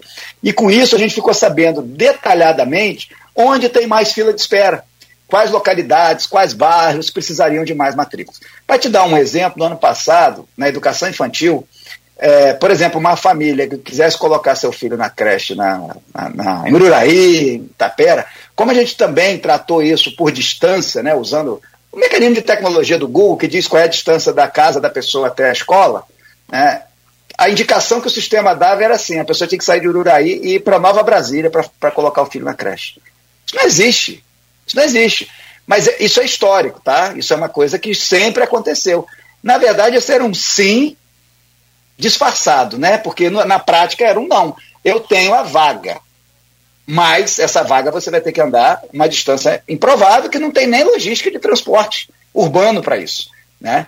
Então, o que, que a gente de detectou isso no ano passado, em 23? E aí nós começamos a estudar isso ao longo do ano, formou-se uma comissão interna e nós chegamos à seguinte conclusão: nós precisamos mexer naquilo que tem relação direta com as demandas, onde tem mais demanda. E aí foi feito um estudo detalhado, técnico, pela equipe da Secretaria de Educação, baseado numa leitura pedagógica e também de infraestrutura. Então, a gente daí criou um programa de expansão da rede municipal. Isso me lembra um pouco o programa de expansão da rede federal, quando criou os institutos federais, que começou a colocar em áreas do país que não tinha. E no nosso caso, é mais ou menos isso para o nosso município. Então, onde a fila de espera tradicionalmente é maior, a gente não tinha esse histórico, porque as matrículas eram feitas todas dentro da escola, então nós não tínhamos os dados. Como é que você amplia a vaga baseado num dado que a gente não tem? Só tinha um não. Não tem vaga, não tem vaga, mas não tem para quantos? Em alguns lugares era para três, outro lugar era para 30, outro era para 100. Então nós começamos a reunir esses dados. Daí criamos um programa de expansão, onde escolas que têm maior demanda e que têm também a, a, a espaço físico, nós vamos fazer uma ampliação. Só que todos sabem que quando você vai para o modelo de ampliação tradicional, que é por meio da construção em alvenaria, o que, que acaba acontecendo? Você tem aí um tempo de construção. Você pode pensar em fazer essas construções de forma paralela? Pode, mas elas acontecem de forma célere? Não. A experiência mostra isso, não só da nossa gestão, mas a nossa gestão, inclusive, é sempre lento esse processo de reforma né, e ampliação. Então, como que nós optamos por fazer? Visitamos outros municípios, visitamos, por exemplo, Maricá, né, que está fazendo, é um município que está crescendo em população, então ele tem que reagir a essa questão mais rapidamente, em termos de ampliar, em termos de criar novas escolas, e nos adaptamos a um modelo parecido com o de, de, de Maricá. Então, nós estamos fazendo ampliação, essa ampliação é dentro de um terreno onde já existe uma escola ou uma creche, e a gente está ampliando com, dependendo da demanda. Ah, tem uma fila de espera muito grande. Ah, então nós vamos trabalhar com seis salas. Por exemplo, a, a, naquela região rural Itapera, a gente deve ampliar lá umas sete salas para a educação infantil. Tá? E aí é sala, é banheiro, é o corredor que precisa, mas a gente aproveita o refeitório que já existe na escola ou na creche. A gente não tem que construir uma nova escola, a gente cria mais espaços dentro de um modelo, uma tecnologia nova chamada construção modular, que nada tem a ver com pré-moldado, que é uma tecnologia antiga que já foi vencida, tá? E nem com container, que também já foi vencido. Então nós vimos funcionar, nós vimos escola pronta, nós vimos escola em construção. E o tempo para fazer isso é em torno de quatro meses para você fazer essa ampliação. Então nós já iniciamos esse processo, tá? É, de, não só um processo é, documental, mas da construção. Há, nesse momento, três creches priorizadas né, que estão nesse processo já de construção. Né, e qual é o compromisso? É que até o final de março, essas três unidades já estejam recebendo novos alunos nesse, nessa ampliação. Mas o número não são só três. Paralelamente, já vem o outro grupo. Então, nós estamos falando de grupos de 10 unidades, para que ao longo deste ano, esse detalhe é importante, ao longo deste ano, nós teremos, só na parte de creche, nós teremos aí a ampliação né, de pelo menos 20 creches. Né? Então, assim, é um número muito significativo.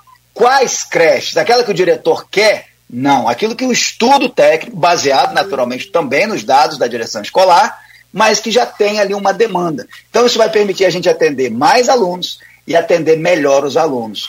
Por quê? Porque nós vamos fazer salas com o tamanho, perdão, apropriado para os dias atuais. Então, salas que caibam 25 alunos, que caibam 30 alunos, e isso é uma coisa importante na nossa rede, que é muito antiga em termos de estrutura, que nós temos muitas salas, Rodrigo, que são salas que só cabem 8, 10 alunos, numa rede que tem muita escola no interior, e aí a gente acaba precisando mobilizar dois, três professores para atender 25 alunos, 30 alunos quando numa sala, numa sala bem estruturada, arejada, a gente consegue ter né, um professor cuidando de 25 alunos e 30 alunos dentro de acordo com, a, com o ano escolar. Então veja, a política pública que nós estamos fazendo não é assim para tapar um buraco que vai daqui a pouco voltar a acontecer. Uma vez que a gente faz um programa de expansão da rede, nós vamos ter pelo menos né, 27 unidades escolares com esse processo de ampliação, por meio do modelo né, de construção modular. Então, nós estamos falando de escolas e creches, onde mais precisa, ao longo desse ano.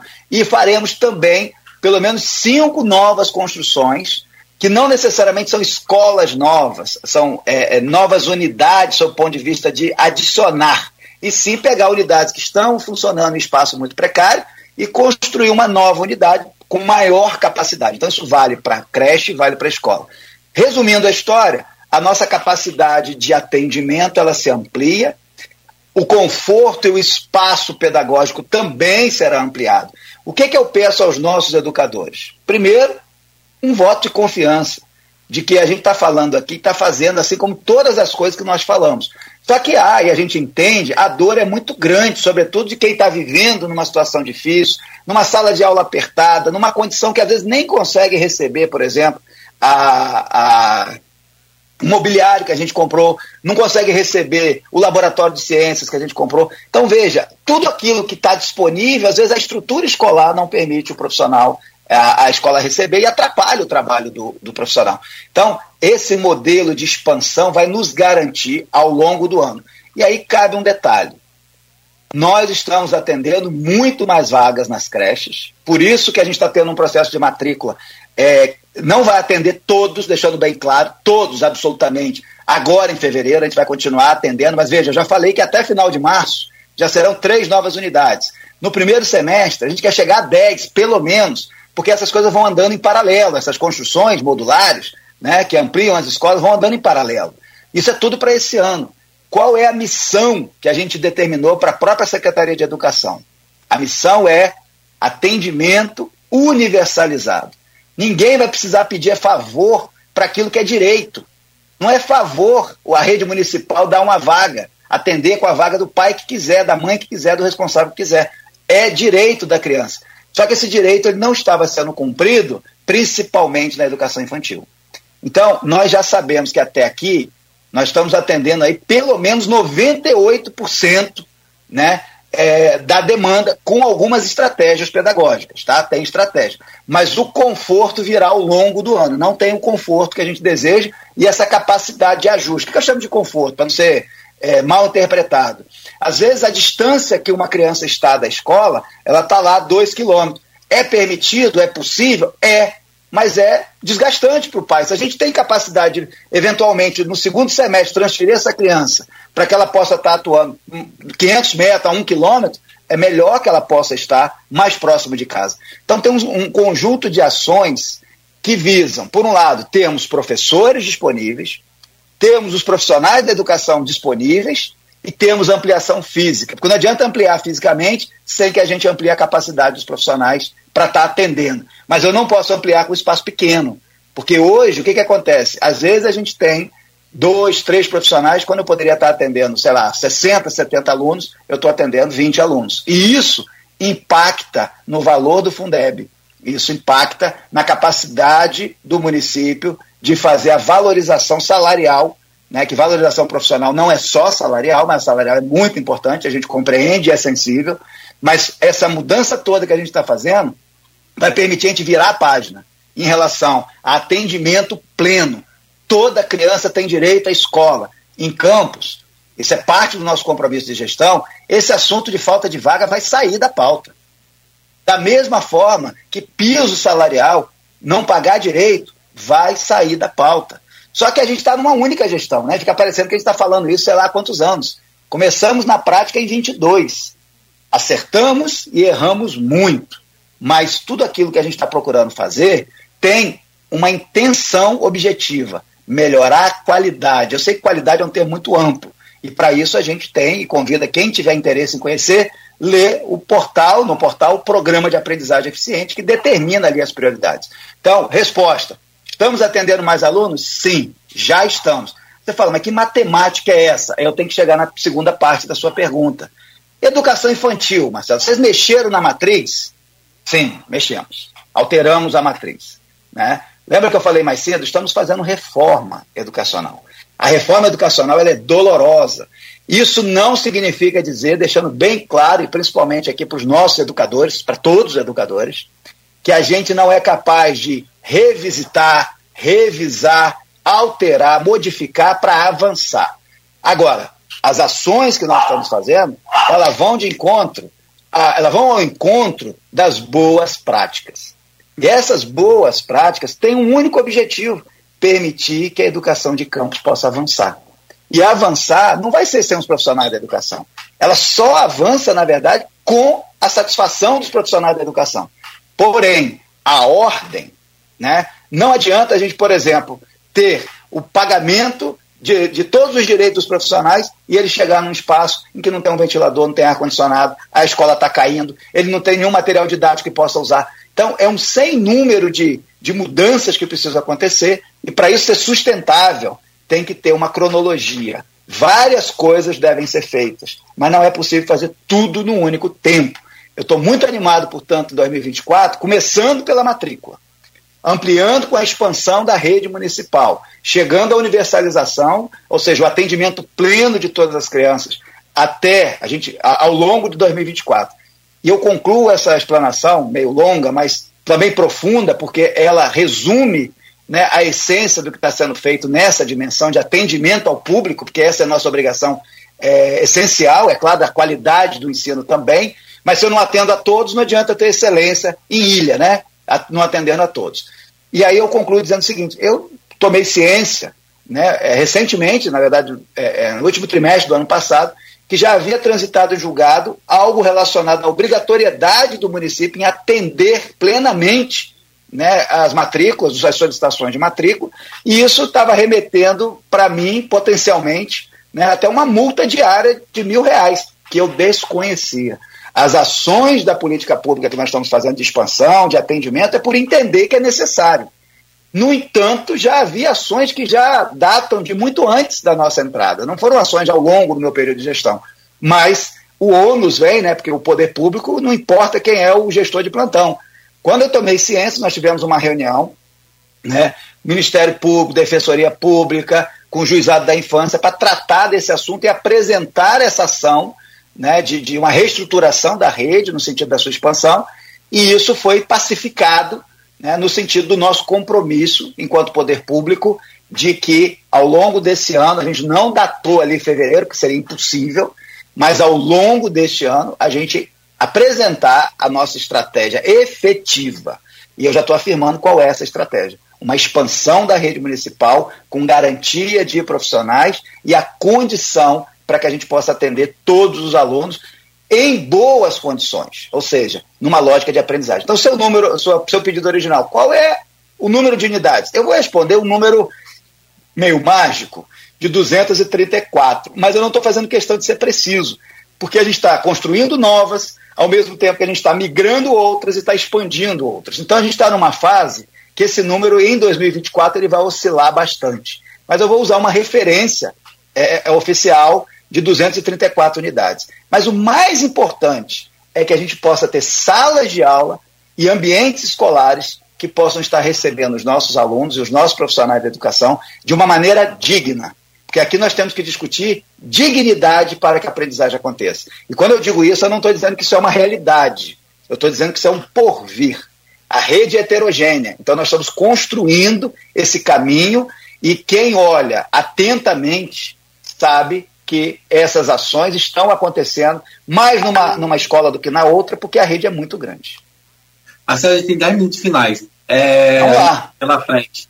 É, vou deixar o Nogueira fazer as perguntas que estão lá na, nas nossas redes sociais, né, que tem inclusive alguns servidores também falando. Por favor, por favor. Mas a questão dos quatro meses, isso na prática já teve algum efeito? Existe hoje alguma ação movida contra o município por conta dessa mudança? É, é uma coisa que, que, que foi acordada e é isso mesmo. Não, isso, que impacto isso teve na mudança dos quatro meses para a creche? É, na verdade, não houve uma mudança de quatro meses. O que havia era uma ausência de definição da idade mínima. Porque, pelo entendimento absoluto da legislação, né, o, o, o, Supremo Tribunal Federal entende que educação é direito e, portanto, num caso extremo, se uma mãezinha tiver um filho e assim que ela for para casa dela quiser entregar esse filho para uma creche, cuidar durante o dia, ela pode, legalmente, ou seja, com a frieza da lei. Né? No entanto, não tem nenhuma razoabilidade, porque e a questão do afeto? E a questão da amamentação? E a questão da saúde? Né? A gente, quando estava discutindo esse tema, a gente fez uma, uma live com o doutor Charbel, né, trazendo uma série de impactos é, de risco de vida para a criança, sobretudo antes do primeiro ano. E na prática, nós não temos, nunca tivemos, e analisamos os dados, de dizer que crianças de quatro meses estavam na escola. Você tem situações pontuais. Ah, e aí, questão pontual se trata de forma pontual. Tá? Isso por uma questão de escolha dos pais, porque a lei diz é um direito dos pais escolher se vai mandar ou não a criança para a escola antes dos quatro anos de idade. Depois dos quatro, não é mais esse direito, é dever enviar para a escola. Antes dos quatro, esse desejo dos pais pode acontecer a qualquer tempo. Inclusive, inclusive situações muito específicas, até mesmo com quatro meses, com cinco meses, com seis meses. Mas na, nos nossos dados apontam que em toda a rede na educação infantil, com mais de 8, 9 mil alunos, nós tínhamos assim, nós fomos contando, tá? Abaixo de sete meses, né, nós tínhamos menos de 100 alunos assim por mês, tá? Por exemplo, quando você pensa em 5, 6 meses, você tinha ali 40 casos, né? Quando você tinha, é, é, depois de 10, 8, 10 meses, aí sim esse número começava a ficar maior, com 100, 120, 200. Então a gente pegou, analisou outros municípios. Macaé, por exemplo, a idade de creche são dois anos, que, o, que a mãe leva para a creche. Cabo Frio não é diferente. Então nós fizemos uma discussão, conversamos com os conselheiros tutelares, conversamos com o Ministério Público, justificamos o caminho para como isso, isso seria feito dentro de uma lógica, importante deixar claro aqui, de priorização. O que, que é isso? Primeiro, a gente dá a vaga a quem fechar o ano com sete meses.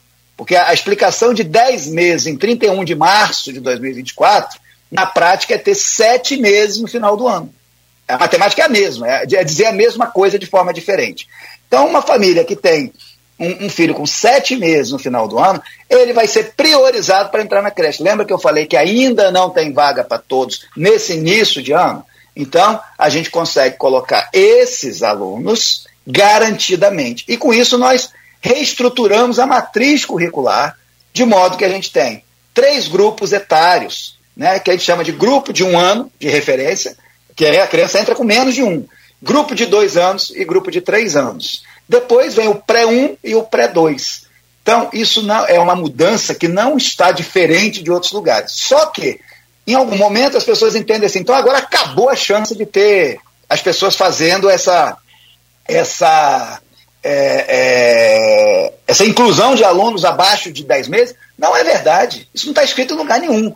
Então, assim, às vezes, há, naturalmente, né, como eu digo, a mudança gera um ruído, né, Nogueira? Gera às vezes um ruído Microfone, na comunicação. Microfonia. Microfonia, o que for. Mas a nós que estamos na gestão, cabe esclarecer. Mas nós não podemos, por medo, entre aspas, né, por receio do ruído, não fazer a melhoria. Então nós teremos, sim, alunos abaixo de 10 meses na nossa rede municipal só não entra como prioridade, entra depois dos demais. Esse foi o acordo que foi feito com o Ministério Público, que foi feito né, com o Juizado da Infância. Se... Então, essa é a comunicação hum. precisa que eu estou usando aqui a Folha no Ar para ajudar. Secretário, quando eu era criança estudando, chegava a professora, falava assim: atenção aí, turma, prova oral.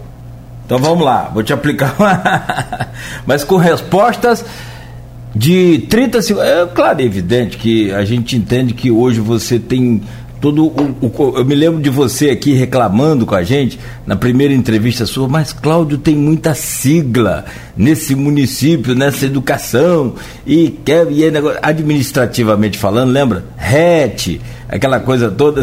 Hoje você verdade. já hoje você já virou criador de sigla. O que é bom. É verdade. Não, o que eu estou fazendo um paralelo, claro, né? O que é legal, porque aí você já você é de Campos, mas você vive fora há muito tempo, você trabalha em Brasília, no Ministério da Educação. A gente entende. O, o que eu quero te pedir é assim, dentro do possível, seja o, o, o mais breve possível para a gente conseguir falar de tudo. Tá? Se, ah, se for lá. possível. Tipo assim. Vai ser. Vamos lá. É, pergunta da Graciete aqui, vamos lá. No grupo de WhatsApp do Aloysio Abreu Barbosa e do blog Opiniões. Secretário, em 2022 foi aprovada a lei municipal para implantação do piso nacional de magistério, magistério em Campos, em é, consonância com a lei federal aprovada em 2008. Porém, os índices indicados pelo MEC para correção do piso em janeiro de 2023 e 2024 não foram seguidos. O senhor tem previsão de quando será regularizada essa situação? Será regularizada agora é, eu não vou dizer a data, porque essa data deve ser divulgada pelo nosso prefeito, muito em breve, tá? Então, é, esse mês de fevereiro, seguramente, ele está em férias, voltando na próxima semana. É nosso desejo, enquanto Secretaria de Educação, que essa informação dada por ele, né? Acho, entendo que é importante isso, porque é uma questão de governo, né? Meu desejo era poder falar disso, mas entendo que isso tem que estar tá saindo dele. E também é meu desejo, e temos é, é, vários entendimentos que caminham na mesma direção dentro do governo em relação a esse tópico e que possa acontecer na semana que vem. Mas se não acontecer na semana que vem, seguramente logo após o, o, carnaval, a semana do carnaval, nós teremos esse assunto pacificado. O que eu posso afirmar para a professora Graciete, a quem eu mando um abraço também, é de que a gente reconhece, reconhece sim, ela sempre foi uma, uma guerreira, né, defendendo os servidores pelo CEP, e a gente sabe e reconhece que é um direito que o salário do professor né, está muito associado à valorização na própria sociedade. É só olhar países desenvolvidos, quem é o professor, quem é o profissional da saúde e quem é o professor no Brasil. Né? Então, resumidamente, espero eu que semana que vem essa notícia possa ser feita pelo nosso prefeito. Se atrasar muito, logo após o carnaval, isso vai ser informado e esse assunto vai ser uma virada de página porque é mais do que devido, a gente reconhece, mas temos muita responsabilidade. A educação defende esse pagamento do piso, sempre defendeu, mas reconhece que isso tem que ser uma decisão de governo, levando em conta muitas variáveis. Perfeito. Vai, Nogueira, aí, uma zinha minha aqui, eh, vai ser retroativo se sair? Isso vai ser informado, isso vai ser informado, Junto não vou antecipar, senão tá. daqui a pouco tá. eu, não, daqui a pouco eu o prefeito falar. Não, tá bom. Não, eu entendo essa parte também, entendo essa conjuntura toda de servidores, entendo isso tudo. É nosso papel, é, papel, nosso papel da, é estar é. aqui no governo, mas nós não somos o porta-voz único. Sim, né? não, claro. É, não, eu acho que essa hierarquia também é bacana cumprir. É, agilizar também, né? Secretário, outra pergunta e vem da Graciete também, mas eu acho que aí atende a, a todos os profissionais que estão envolvidos nessa situação o, a, a livre escolha né, para a turma, livre não, a escolha para a turma nas três esferas da educação pública sempre foi por antiguidade, ou seja, por tempo de casa, né, por ordem de chegada. E em Campos o critério de escolha é por formação, e isso tem gerado insatisfação na categoria. Como o senhor dará tratamento a isso? Ou seja, os professores mais Gente. antigos, né, para quem está em casa, só para entender, os professores mais antigos escolhiam que, que classe, que turma ele queria dar a, a aula aquele ano. Tá. É, mas aí, fundamental, fundamental, que essa coisa toda. Aí ele passou agora a ser é, por, por, por, por, formação, por quem tem mais é, é, diploma. Como é que você vai lidar com isso? Perfeito. É, eu tenho que adicionar um elemento a isso, né? Desde 2015, que é obrigatório que o professor tenha nível superior. Então, o professor é um cargo de nível superior. Em Campos, o plano de cargo, carreira e salário, quando o professor tem nível superior, ele recebe 15% a mais. Só que a lei vem modificando e ela hoje exige que o professor tenha essa formação de nível superior, inclusive na formação na área pedagógica, ou seja, como especialista em educação. Né? Quem faz faculdade de direito vai atuar na área do direito. Para ser professor, né, é, sobretudo na educação básica, é solicitado que ele tenha uma formação como professor, para ter a didática, para ter a compreensão do que é e quais são os desafios da área pedagógica. E nesse sentido, a gente criou uma política que é uma bolsa que é dada para os professores que não tiveram oportunidade de fazer o ensino superior na área pedagógica, poderem estar fazendo, sobretudo a primeira graduação, né, de modo que ele possa ter essa formação e estar aquilo, naquilo que é previsto, como acontece no país. Como é que está Campos em relação ao Brasil? Campos, hoje, pelos indicadores oficiais, tem 65% dos seus professores com nível superior na área de educação. A média Brasil é 85%. Então a gente está induzindo a que aumente a quantidade de professores que não têm o nível superior com uma bolsa. E esse critério da escolha de turma é importante destacar. Na escolha de turma, o que vai mudar é quem escolhe se vai ficar no segundo ano, no terceiro ano, no quarto ano, tá? Escolar, mas ele vai estar na escola. Ninguém vai ser retirado de uma escola, por exemplo, se houver a. Vamos supor, a escola tinha 10 turmas é, e caiu para 8, por alguma razão. E ela tinha 10 professores e agora são 8. Como é que faz isso? Vai tirar o professor que não tem nível superior? Não, isso não é escolha de turma. Isso é, é excedente de profissionais. Então, nós não estamos mexendo com a parte de excedente de profissional. Se tem mais professores do que a necessidade de turmas, Aí, nesse caso, quem sai é o professor, quem sai, que vai ficar uma outra escola, é o professor que chegou na unidade mais recentemente. Então, gerou uma certa confusão nesse sentido, mas são coisas distintas. Escolha de turma é o seguinte: tem seis turmas para escolher e tem seis professores para atuarem. Normalmente, os professores escolhem as mesmas turmas, os mesmos anos escolares que eles atuam.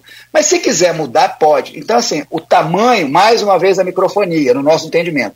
Como nenhum professor vai deixar de atuar na escola, como em geral o professor já tem o seu material escolar, o material pedagógico organizado para dar aula. Se ele dá aula no terceiro ano, ele vai continuar dando aula no terceiro ano, porque um outro professor não vai querer tirar a vez dele. Mas vamos supor que queira tirar a vez dele. Não, eu também quero.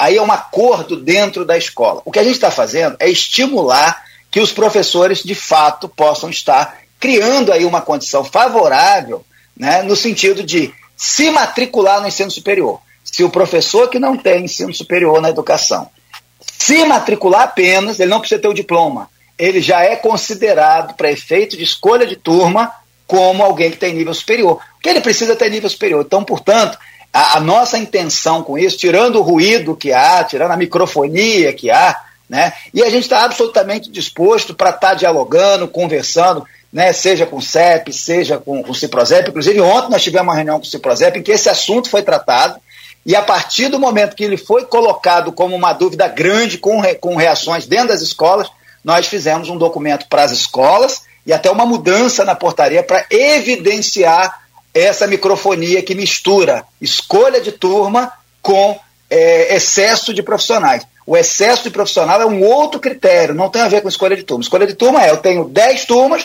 e eu tenho que ter 10 professores. Se tiver 11, quem sai? Quem chegou por último.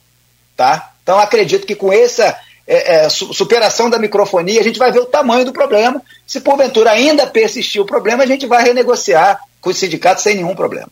Tá? Martelo, a gente vê é, você falando de todos esses caras, não nem deu para falar de tudo que já foi encontrado. É, vocês falaram de CPI na chamada aí, mas não chegou. Vai, vai passar dois minutos aí ou já vai? Estou à disposição. Tá. Apesar de você falar desses avanços, dessas mudanças, a, a pauta educação ela está sempre lá na Câmara, com críticas muito fortes, às vezes, a, às vezes beirando até mesmo desconfiança em relação à sua gestão, colocando ela como uma, uma gestão corrupta, é, que gasta demais em algumas coisas e deixa de atender o servidor.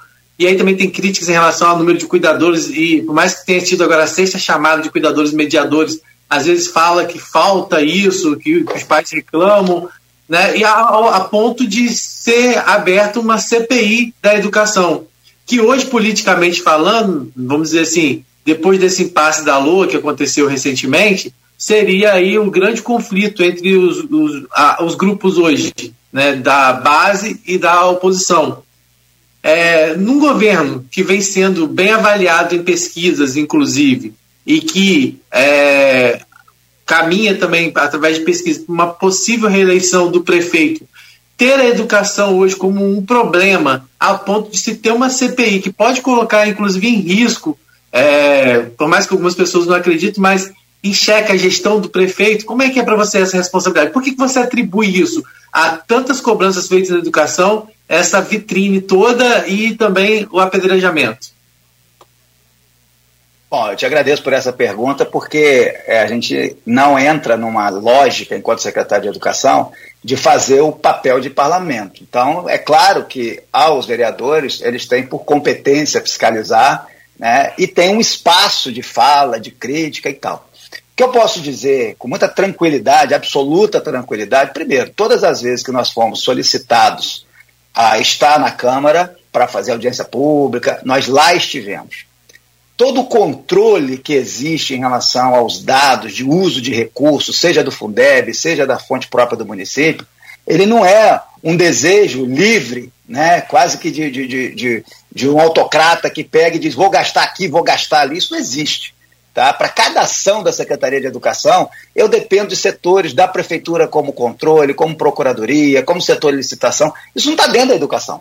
Então você tem um conjunto de setores que vale para a educação, que vale para a saúde, que vale para todas as áreas. Então, essa, essa insinuação né, de que haveria uma, um ato de corrupção ela é temerária, porque, primeiro, quando se insinua, tem que ter provas. Né? E às vezes eu vejo uma comparação, que é uma coisa para mim estranha, né, com questões que aconteceram sim no Estado. Né? Se a gente observar, a questão de transporte no Estado, né, transporte escolar, ela foi alvo, inclusive de Polícia Federal. Isso não aconteceu no âmbito do município. Então, às vezes, parece que faz um, um depara, sabe? Pô, se aconteceu no Estado, se teve Polícia Federal verificando a Câmara e tal, não sei bem como isso aconteceu, mas se teve isso, então é claro que na educação municipal também, eu não sei de onde se tira essa relação, tem que ter prova. Né? Eu acho que essas ações acontecem baseadas em prova. Mas o parlamento, ele tem sua liberdade de expressão, né, de estar ali trazendo uma visão, né, essa é uma dimensão. Né? Se você observar, recentemente, por exemplo, eu ouvi comentários do tipo assim, ah, o município fez aquisição de livro no final do ano. Fizemos. Inclusive, o, o contrato que a gente tem, ele é o mesmo contrato do Instituto Federal do Espírito Santo, se eu não estou enganado. Né? Ou seja, foi um pregão eletrônico, federal. Aí a, a, narrativa é de que a gente fez algo, não se afirma, né? se insinua que foi feito algo inadequado na aquisição de livros. Aí, dias depois, a gente fica sabendo que o Estado teria algum questionamento, pelo menos passou na mídia ampla, né? Algum questionamento de uma aquisição do Estado, não sei se foi 60 milhões, 90 milhões, eu, eu não acompanho no detalhe, não dou conta, não estou fazendo de desentendido nada, porque esses números, eu estou preocupado com meus números, não com os números do Estado. Mas parece que é uma associação do que deixa de acontecer adequadamente no Estado, pelo menos com suspeição, né? não vou afirmar nada, não é meu papel também, como se fosse uma certeza no âmbito municipal. Então está na hora da gente separar uma pseudo, pseudo disputa né, sobre a condução da educação em campos. A condução da educação municipal, ela segue as regras da legislação. A condução da educação municipal em campos, ela tem um plano por meio de um programa de aprendizagem eficiente que foi definido em 2021 e de lá até aqui nós nunca mudamos a rota. Acertamos, erramos, não se trata de uma rota em linha reta, a gente tem uma rota que às vezes a gente tem dificuldade de ir por um caminho, desvia, vai por outro, volta, mas nós estamos indo para o mesmo caminho. Eu tenho orgulho e tenho confiança. Tenho orgulho de participar do governo Vladimir, tá? É um governo que está acertando muito, está acertando muito mais do que está errando. Eu sempre tenho, nós somos humanos. Tenho orgulho né? e tenho confiança na nossa equipe tá? da educação. E aí tentam, de alguma maneira, centralizar isso na minha pessoa, o que é pior. Né? porque aí é uma ação meramente de caráter político. Quem tem projeto de educação é a Secretaria de Educação, que olha as diversas dimensões. Quem tem projetos que trata como educação, mas nem sempre tem um único projeto que leve à dimensão da melhoria da qualidade. É claro que a dimensão do servidor, o cuidar, né, o ter atenção, o valorizar o servidor, é fundamental. Mas não dá para ser reducionista ao tempo que se trabalha com a questão da educação, é, na perspectiva da valorização do servidor, da capacitação do servidor, e aí eu estou falando é, da criação da escola de formação de educadores, isso parece que não existe, mas existe. Só que nós não estamos aqui para ficar falando, nós estamos aqui para fazer. A gente divulga do que é possível, mas, é claro, há sempre um desejo de minimizar os acertos. Acho que, dependendo dessas narrativas, parece que não há nenhum e insinuar. E aí a gente chega à, à CPI da educação. Tá? É, a CPI da educação, ela nasce, se a gente lê o regimento da própria Câmara, ele vai dizer que a CPI nasce com um fato objetivo de verificação. Né? Ou seja, o que, que destoou? Qual é a suspeição pontual? No caso da educação, é tudo. Né? Há uma suspeita generalizada que nada da educação está sendo feito direito. Eu acho que para quem está em campos, né? E eu não estou dizendo com isso que a gente é perfeito, não estou dizendo que a gente não tenha falhas, claro que tem, mas dizer que está tudo errado parece não acompanhar minimamente a realidade da educação ou ter uma outra intenção. Né? E, e ambas as hipóteses cabem, ou até uma terceira é, hipótese. Então, o que, que nós temos hoje? Sobre a CPI. A CPI a gente dialoga é, institucionalmente. Se a CPI chega e nos solicita os dados, e por que, que eu estou afirmando que ela não tem um foco? porque ela nos solicitou. Isso, eu, eu nunca vi isso em CPI e nem está previsto no regimento da Câmara. Tá? É, precisa de todos os contratos relacionados à manutenção. Todos os contratos relacionados à construção, reforma. Todos os contratos relacionados a tudo aquilo que foi comprado desde janeiro de 2021. Todos os contratos de pagamento do Fundeb. Todos os contratos dos servidores da educação. Tudo de tudo. Aí eu pergunto, para procurar o quê? Qual é o alvo? Qual é o foco? E aí eu não posso deixar de me posicionar, embora, enquanto eu entendia que a, a, a, pandemia, a perdão, a CPI estava em, em, em análise sobre esse aspecto que fere o regimento, sem entrar em outros que aí é coisa de parlamento para ser feito, né, eu não consegui até então detectar o que, que ela está buscando, porque ela jogou uma rede gigante dizendo o seguinte: olha só, tudo que está feito na educação, a CPI quer saber. Tudo de tudo. E para nós é fácil fazer essa entrega, porque tudo que a gente faz é público. Então a gente está entregando esses documentos, na medida que estão sendo solicitados, e é tudo, tudo mesmo mas são processos públicos. Então, assim, não há uma crise, não há uma incerteza, uma insegurança, uma desconfiança. Né? E, naturalmente, de nossa parte, como a gente tem o Tribunal de Contas né, do Estado que faz essa mesma análise, né, não com esse caráter né, que a CPI busca fazer, porque parece que já existe um pré-julgamento por meio das insinuações, né, e aí vai ter que provar, e a prova tem que ser documental, não é uma prova de argumento. E o Tribunal de Contas do Estado, ele faz essa análise de todos os recursos, de todas as ações que a gente tem feito, né? e na prática, a gente já foi aprovado, né? as contas da educação, do município como um todo, mas em particular falando da educação, no ano de 2021, tivemos as contas aprovadas, é, poucas ressalvas, e no ano de 2022, sem ressalva a parte da educação, que eu estou chamando a atenção aqui, tá? Então, assim, se essa educação funciona muito mal, com tudo errado, esse secretário, é, hipoteticamente, né, ele não estaria trabalhando dentro do rigor da legislação, eu acho que é um direito qualquer um pensar, até porque a credibilidade do poder público é muito baixa, sabe, Rodrigo? Há sempre uma, uma desconfiança. E eu não vou disputar e discutir com desconfiados. As pessoas podem desconfiar. Eu posso desconfiar como cidadão, inclusive desconfiar das intenções de quem faz isso, mas isso é meu, é pessoal. Agora, no momento que eu coloco isso para o público, eu devo apresentar, baseado em provas, né? Então, assim, a gente viu que esse tipo de coisa aconteceu no Estado, e aí parece que tenta fazer de novo, né? Um depara. Bom, se aconteceu no Estado, certamente temos que provar que acontece também no município. Eu acho que cabe, absolutamente. Agora, com base em fatos, com base em dados. O que nós temos, que normalmente acontece, são narrativas, são tentativas de explicar sem prova, e muitas delas né, é, envolvem fake news, por exemplo. Né? Pois imagine você dizer que o Fundeb, que foi uma grande discussão dos nossos educadores, né? o Fundeb é muito dinheiro. É a mesma história da, da, dos uniformes. Né? Ah, os uniformes custam muito dinheiro. Custa, custa muito dinheiro, porque nós temos uma população. Se Campos, só os nossos alunos da rede municipal, fosse uma cidade, só as nossas crianças formassem uma cidade, nós estaríamos entre os 35 a 38 maiores municípios do estado do Rio. Então, tratar 10 milhões como muito dinheiro, 50 milhões, 100 milhões como muito dinheiro, isso me parece beira aberração. Vamos falar de o que está sendo o custo por aluno. Como eu falei, o uniforme em torno de 600 reais. Então tem que ir na, no mercado, verificar assim, o que, que se paga. Não, aqui, olha só, uma coisa que custa 100 reais está sendo vendido por 600 ou 300, sei lá. Mas veja o que é, veja a qualidade. Então é assim que funciona. Da mesma maneira, embora é, o Fundeb parece que é a grande questão que os, os, profissionais da educação se sentem injustiçados, o valor do Fundeb de 2023, ele foi um valor da ordem de 300 milhões. Ficou muito perto disso, né? Em torno de 300 milhões. A folha de pagamento foi 394 milhões. E aí, professor não é obrigado a entender de legislação. Os profissionais da educação não são obrigados a entender nisso em profundidade. Mas se ele fica sabendo, por exemplo, que ele perdeu R$ 7.500, vamos lá, por exemplo, né, um, um dado que, que, que, eu vi que rolou por aí. O professor deixou de receber R$ 7.500 no ano é, por conta do abono do Fundeb. Eu falei, de onde sai isso, gente? O que, que é abono do Fundeb para quem nem tem Fundeb suficiente para pagar os professores?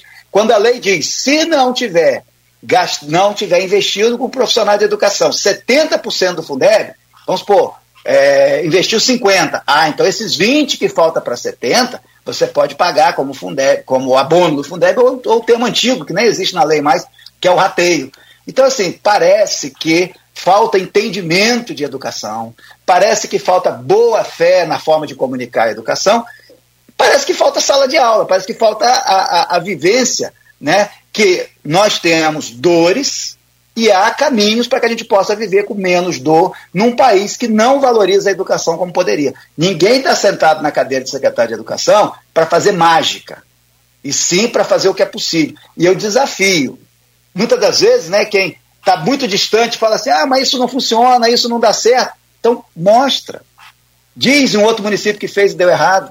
Mas ser contra por ser contra acaba perdendo também. Da mesma forma que a credibilidade é baixa do poder público, via de regra, né, também é baixa a credibilidade de simplesmente ficar só falando que a educação vai mal, que a educação não tem nada que funciona. Quando essa mesma educação terá em breve, se Deus quiser, um resultado de IDEB que não vai ser igual aos que foram no passado. Já teve resultados, tivemos agora, a própria Folha divulgou, se eu não estou enganado, 78 alunos que foram para o IFE. E nós falamos, estamos comprando livro para o nono ano, porque a gente quer mais no próximo ano, por que não mais? A gente quer que todos que queiram possam ser preparados para ir para o IFE. Eu participei, eu fui aluno do IFE e transformou minha vida. Né? Então, assim, tivemos a, a, os investimentos com ciência e tecnologia diversos. Entre eles, os alunos estão recebendo bolsa para fazer projeto de pesquisa, os professores estão recebendo bolsa para fazer projeto de pesquisa. E sabe qual é a consequência direta disso? Campos, pela primeira vez, disputou em duas categorias, ele sempre disputa, no âmbito estadual, em duas categorias. Projeto de ciência, feira de ciência, quinto ano e nono ano. Posição de Campos, primeiro lugar no quinto ano. Posição de Campos, primeiro lugar do estado também no nono ano. E terceiro ou quarto lugar também no quinto ano. Com projetos maravilhosos. Resultado final: Campos vai disputar pela primeira vez na história o primeiro a, a disputar o âmbito nacional da feira de ciências. Isso é simbólico para mostrar que a educação de campos está no caminho certo. Agora, estamos fazendo tudo? Não. Estamos acertando tudo? Não. Os profissionais estão satisfeitos? Não. Em grande medida, com justa razão. A gente reconhece. Por quê? Porque nesse período de gestão, nós tivemos muita mudança e mudança muito rápida. A prefeitura não conseguiu atender a tudo na velocidade que precisava. Mas veja, nós estamos falando de quatro anos, dos quais concluímos três, e o primeiro não dá para contar. Então são dois. Dizer que nada foi feito, e agora temos esse ano que, dentro de uma programação, nós vamos estar honrando esse compromisso com os professores, honrando os compromissos possíveis com os demais profissionais da educação, tem os auxiliares de secretaria, tem desafio relacionado à questão do, da, da forma como o profissional chega até a escola para trabalhar. A gente sabe que tem um sem número de questões. Mas vem cá, educação é processo. Gestão da educação é processo. Não é uma coisa que você pega e faz e resolve todos os problemas. Tudo que a gente está fazendo é sustentável. O que eu entendo, para encerrar, o que eu entendo, é que a gente não pode retroceder. A gente pode mudar, mudar prioridade, pode fazer o que for. Estou falando não só para campos, tá? estou falando de política pública. Mas o que estava certo tem que continuar dando um exemplo. Aquilo que foi feito de ciência e tecnologia na gestão Rafael, nós entendemos que foi um acerto. E aí nós fizemos o quê? Demos continuidade, corrigimos algumas coisas que precisavam corrigir e ampliamos em muito. Hoje nós temos editais que estão conseguindo apoiar os nossos alunos da rede municipal, apoiar os alunos das universidades, os professores das universidades com o projeto de iniciação científica e também apoiar na ciência e tecnologia as startups. Isso é avançado. O que Campos faz, quem olhar e comparar com outro município, vai ver que Campos não está parado. Pelo contrário, desafia dizer que Campos, com evidência, não com narrativa, com evidência de que Campos está ficando para trás. Posso até afirmar, não tem muito mais novidade para vir por aí, não, tá? Agora é consolidar, aperfeiçoar e principalmente, Nogueira, como sempre falo, é dialogar mais para fazer essa, eu esqueço o nome, esse ruído, essa microfonia, essa microfonia, porque até o que é bom às vezes é entendido como se fosse contra os profissionais. E eu posso afirmar, não há da secretaria e nem de mim, claro, né, nenhum tipo de política que visa prejudicar. E eu já falei isso antes, vou repetir. Se algo estiver prejudicando o profissional, as portas da secretaria estão abertas para o profissional e também para os sindicatos que representam os profissionais, para que a gente possa dialogar e corrigir. Errar quem não erra. Agora, querer acertar e fazer por onde acertar, a Secretaria de Educação está fazendo isso. Né? Não quero dizer com isso, com nenhuma arrogância aqui, que a gente só faz coisa certa. Mas quem é contra não tem que ser contra o Marcelo, tem que ser contra o programa de aprendizagem eficiente. Porque o que a gente está fazendo ali é alvo, é algo relacionado a um plano. Certo? Marcelo, só para finalizar, CPI, a gente já falou essa questão, há hoje um embate jurídico, inclusive, que, questionamentos em relação ao regimento, que a gente não vai entrar nisso, que não tem nada a ver com você, você está falando que está respondendo, mas você acha que é, essa CPI ela acaba se tornando um símbolo desse embate político já em relação ao pleito de 2024, né, o pleito desse ano. É, e aí numa disputa quase que direta em relação a você. Quais são suas pretensões políticas de fato? Eu sei que você está falando de gestão, mas é, existe hoje uma pretensão, você foi inserido numa disputa. É o seu interesse essa disputa política e concorrer a uma vaga, por exemplo, à Câmara? Olha, o momento atual é um momento de entrega da educação. Né? E é assim que a gente está trabalhando. Os desafios de fazer a gestão da educação já são gigantescos. Mas eu tenho que concordar com você que desde o meu primeiro momento é, é, quase como se eu tivesse ocupado um espaço que eu não deveria ocupar na percepção de alguns. Né? Enquanto profissional da educação que sou, enquanto professor e enquanto gestor, com a minha experiência de educação, eu volto para campos depois de uma passagem pelo Ministério da Educação, trazendo experiência de política pública. Mas desde o primeiro momento, né, o combate às ações da Secretaria de Educação que na verdade aparentemente focam mais na, na pessoa do secretário do que nas ações da secretaria.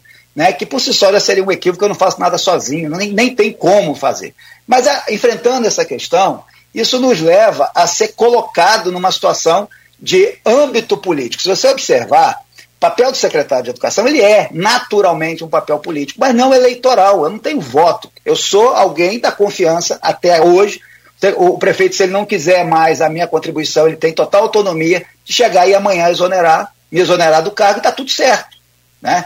No entanto, é, a gente observa que se, se alguém pegar o histórico da minha postura enquanto secretário de Educação, eu sempre fui alvo de publicações e, e de críticas e informações também falsas que eu nunca respondia.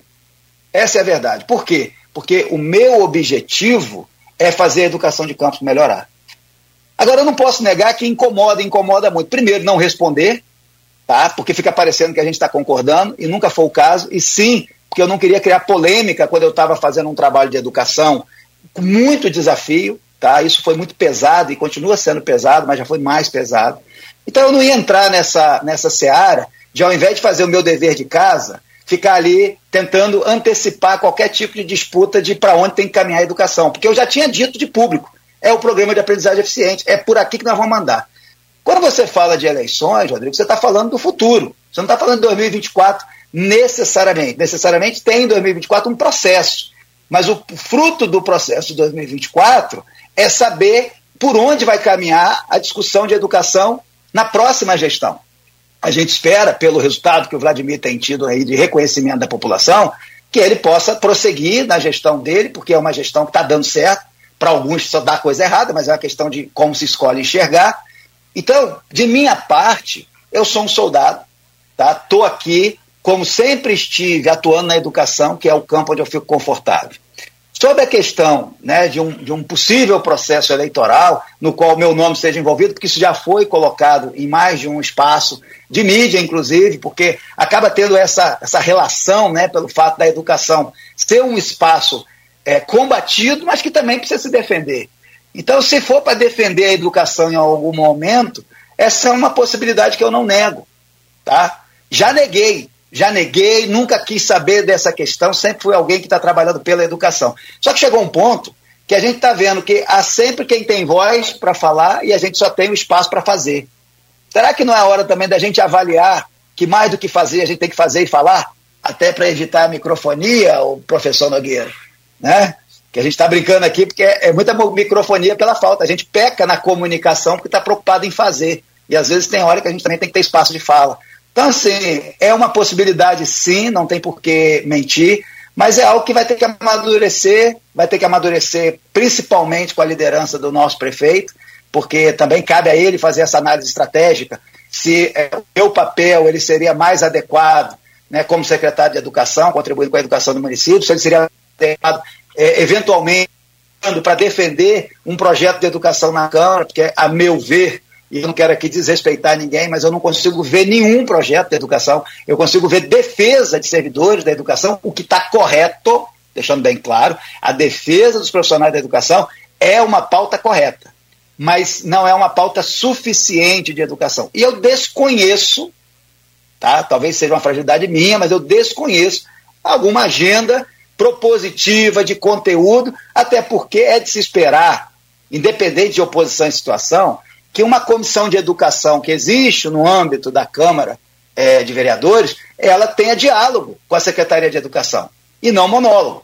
E, infelizmente, nessa gestão, pode ser que mude agora, não acabou a gestão ainda, né? nós já temos um ano, então ainda há tempo, mas é, eu não posso afirmar que a Secretaria de Educação é, teve agendas propositivas ou teve agendas de qualquer natureza, sob o ponto de vista de aperfeiçoamento da educação, é, numa perspectiva de aperfeiçoamento com a Comissão da Educação. Ela sempre fica mais polarizada no âmbito da, da, da, das falas né, dos vereadores, que tem todo o direito, deixando muito claro, tem todo o direito de fazer as suas falas. Quem não tem esse direito sou eu, que estou aqui na labuta fazendo aquilo que precisa ser feito. Então eu não fico entrando na discussão, na defesa, apenas menos quando passa da dose, quando vem fake news e tal, aí eu preciso esclarecer os fatos aos educadores.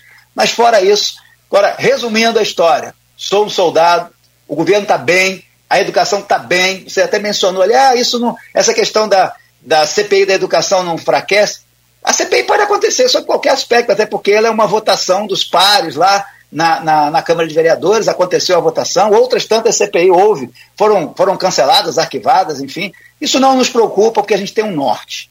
Agora, dizer que porque tem uma CPI representa uma educação que está ruim, não tem nenhuma associação. Dizer que a CPI nasceu com o objetivo de fiscalizar algo, eu, como secretário de Educação, eu, digo, eu preciso saber qual é esse algo, porque eu estou aqui para contribuir. Agora, até agora, solicitaram tudo de tudo. E o que está sendo solicitado está sendo entregue. Certo? Dentro é. das nossas possibilidades, Perfeito. claro. Não tem mágica também, né? A gente Perfeito. entrega aquilo que é o modelo que a gente trabalha e que é público, inclusive. Rodrigo? Não, Fechou? É, Beleza. Ah. Já passamos do horário, não. daqui a pouco nós vamos tomar zero aqui de Cristiano. Passou, passou bem, né? Desculpa. Não, desculpa. mas também não, acho que foi necessário. Apesar de que não, fal, não falamos de aprovação automática, não falamos daquele hora aula. Não tem. Não tem mais, né? Aprovação automática. Não falamos daquela. Não, a gente teve progressão continuada e vamos continuar nessa linha, mas aquela resolução perdeu o efeito no final de 2023. Beleza, ótimo. Não falamos daquela 60 horas aula, é, 60 horas, não, 60 minutos aula e, no entanto. Sim, esse é um, esse é um assunto que está, inclusive, sendo dialogado com, com os professores. Esse é um assunto que não se encerrou, Pode mudar? Então tem como mexer nele boa, muito rápido. Boa. Mas é importante deixar claro para os educadores, para os profissionais, professores e diretores, principalmente, que 60 minutos não é uma obrigatoriedade de você ter, por exemplo, duas aulas, ter 120 minutos. Você pode ter uma hora e meia. Que às vezes é desconfortável para o professor. Porque, por exemplo, só para fazer uma provocação muito rápida sobre isso e esclarecer. Né? Se eu tiver Tá? Um, um exemplo matemático. Se eu tiver é, três horas de aula, tá? três horas de aula são 180 minutos, uhum. né? horas de 60 minutos. Né? É, ou, vamos simplificar o exemplo, duas horas, duas horas, e meia de aula. É, duas horas e meia de aula são 150 minutos. Duas horas e meia de aula. Isso pode acontecer, são duas horas mais 30. São 150 minutos. 120 mais 30, 150 minutos. Duas horas e meia. Se eu tiver três aulas de 50 minutos, eu vou ter quanto? 150. 150 minutos. Uhum. Então, duas horas e meia de 60 é igual a 3 horas de 150. 3 horas de 50. É matemática. Uhum. 3 horas vezes 50, 150. 2 horas de 60 dá 120, mais meia que são 30, 150. Qual é a diferença de ter 3 horas aula de 50 minutos é claro que a questão é mais profunda do que isso. O que eu quero dizer é que o professor, se for mais interessante para ele, ele pode trabalhar com duas horas e meia e isso vai ter equivalência é, já é, de imediato. O problema é organização tá, da. O problema que está se somando 3 de 60, aí não dá 150, dá 180. Não, mas não precisa. Mas não aí precisa, ele pode é organizar isso em dois mas eu, eu, vou ajustar esse som, que o, a microfonia é oriunda da onde? É a abertura do áudio de retorno com o microfone aberto. Então vou aí ajustar esse som.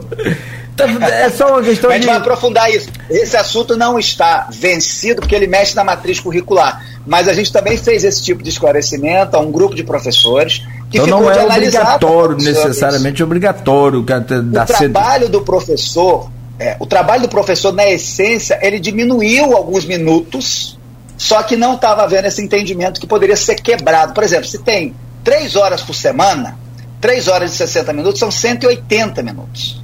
Mas como é que vai ser distribuído esses 180 minutos? Isso não é uma regra que tem que ser, porque às vezes o professor precisa sair um pouco antes, 20 minutos antes. Não é um problema. Você pode distribuir a matriz curricular na sala na, na, durante a semana, de modo que ele vai trabalhar o tempo dele. Por isso que a gente vê que às vezes, Entendi. se a gente não entender com profundidade, fica aparecendo assim, é, um, uma dificuldade é. da nossa, talvez, de explicar essa flexibilidade que vai permitir o professor trabalhar tipicamente igual ele trabalhava né? Uhum. Do jeito que é bom para ele, porque tem gente que prefere juntar mais horas e tem gente que prefere reduzir a hora, porque às vezes dá aula no outro turno, em outra escola, e precisa se deslocar. O modelo do currículo é semanal, são três horas na semana. Se vai ser três num dia, em dois dias ou em três dias, Sim. é a escola que vai organizar.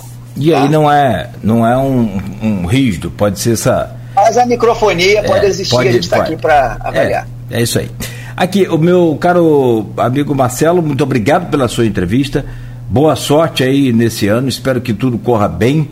Torcemos sempre para que tudo corra bem e diante de qualquer necessidade a gente volta a fazer contato aí, mas é sempre bom poder conversar com o senhor aqui no Folha no Ar. Muito obrigado por hoje. Mais uma vez agradeço, me desculpa aí por ter alongado, mas realmente a educação e a de campus em particular, que está avançando muito, e ela requer de nós aqui, dada a audiência do, do, do seu programa, é, dedicar tempo e profundidade, né, para a gente não ficar só falando coisas superficiais. Eu resumo dizendo que eu tenho segurança de que a gente vai ter né, um ano, que é um ano positivo para a educação, onde muito foi feito até aqui, e se Deus quiser, nós vamos ter boas surpresas no que diz respeito à avaliação do IDEB né, e as condições das salas de aula para os nossos profissionais da educação e a própria valorização que sabemos que depois do salário há outras valorizações ainda a serem alcançadas, principalmente reconhecimento da importância do papel docente, que é um grande desafio não só em Campos, mas em nosso país. Obrigado mais uma vez pela oportunidade, Nogueira e tá. Rodrigo. Deixa eu chamar o Rodrigo aqui para fechar. Boa semana, hein, Rodrigo? Valeu, muito obrigado e até a próxima, se Deus quiser. Amanhã, Jornal Folha da Manhã nas bancas e nas casas dos assinantes, correto? com parte dessa entrevista, correu o passo aqui, já recebi várias mensagens que pessoas puxando a orelha, que a gente estourou o horário, mas é, agradecer mais uma vez ao Marcelo, dizer que o espaço está sempre aberto aqui para a gente estar tá falando sobre educação, né, e, e bom, bom seminário daqui a pouco e boa retomada de fato né, na, na próxima segunda-feira. Ah, e, e, e Mário Filho tá, aproveitou aqui, o professor, é, tá mandando aqui, ó. É, amanhã, aguardo vocês amanhã, às 14 horas. No, no Boigoró, em Atafona. Aí, Rodrigo, perto de você aí, ó. Já tá entrando no clima do carnaval, né? Entendeu? Falei, um abraço para o filho lá. Falei com você, vai ser secretário de, de, de, de, de Preve Campo, você quis ser secretário de Educação aí, ó. Abraço, a vida dele não é fácil também não, oh. eu tenho certeza disso, a gente conversa brincando. muito. Tô brincando, é, é tudo responsabilidade é. muito grande. Forte abraço, boa sorte e até a próxima, se Deus quiser. Valeu, okay. Marcelo. Tchau, tchau pra você. Tchau. Valeu. 9h34, fechamos por aqui. Folha no ar, volta segunda-feira às 7 da manhã. Oferecimento de Coagro, Proteus Unimed Campos, Laboratório Plínio Bacelar e Vacina Plínio Bacelar.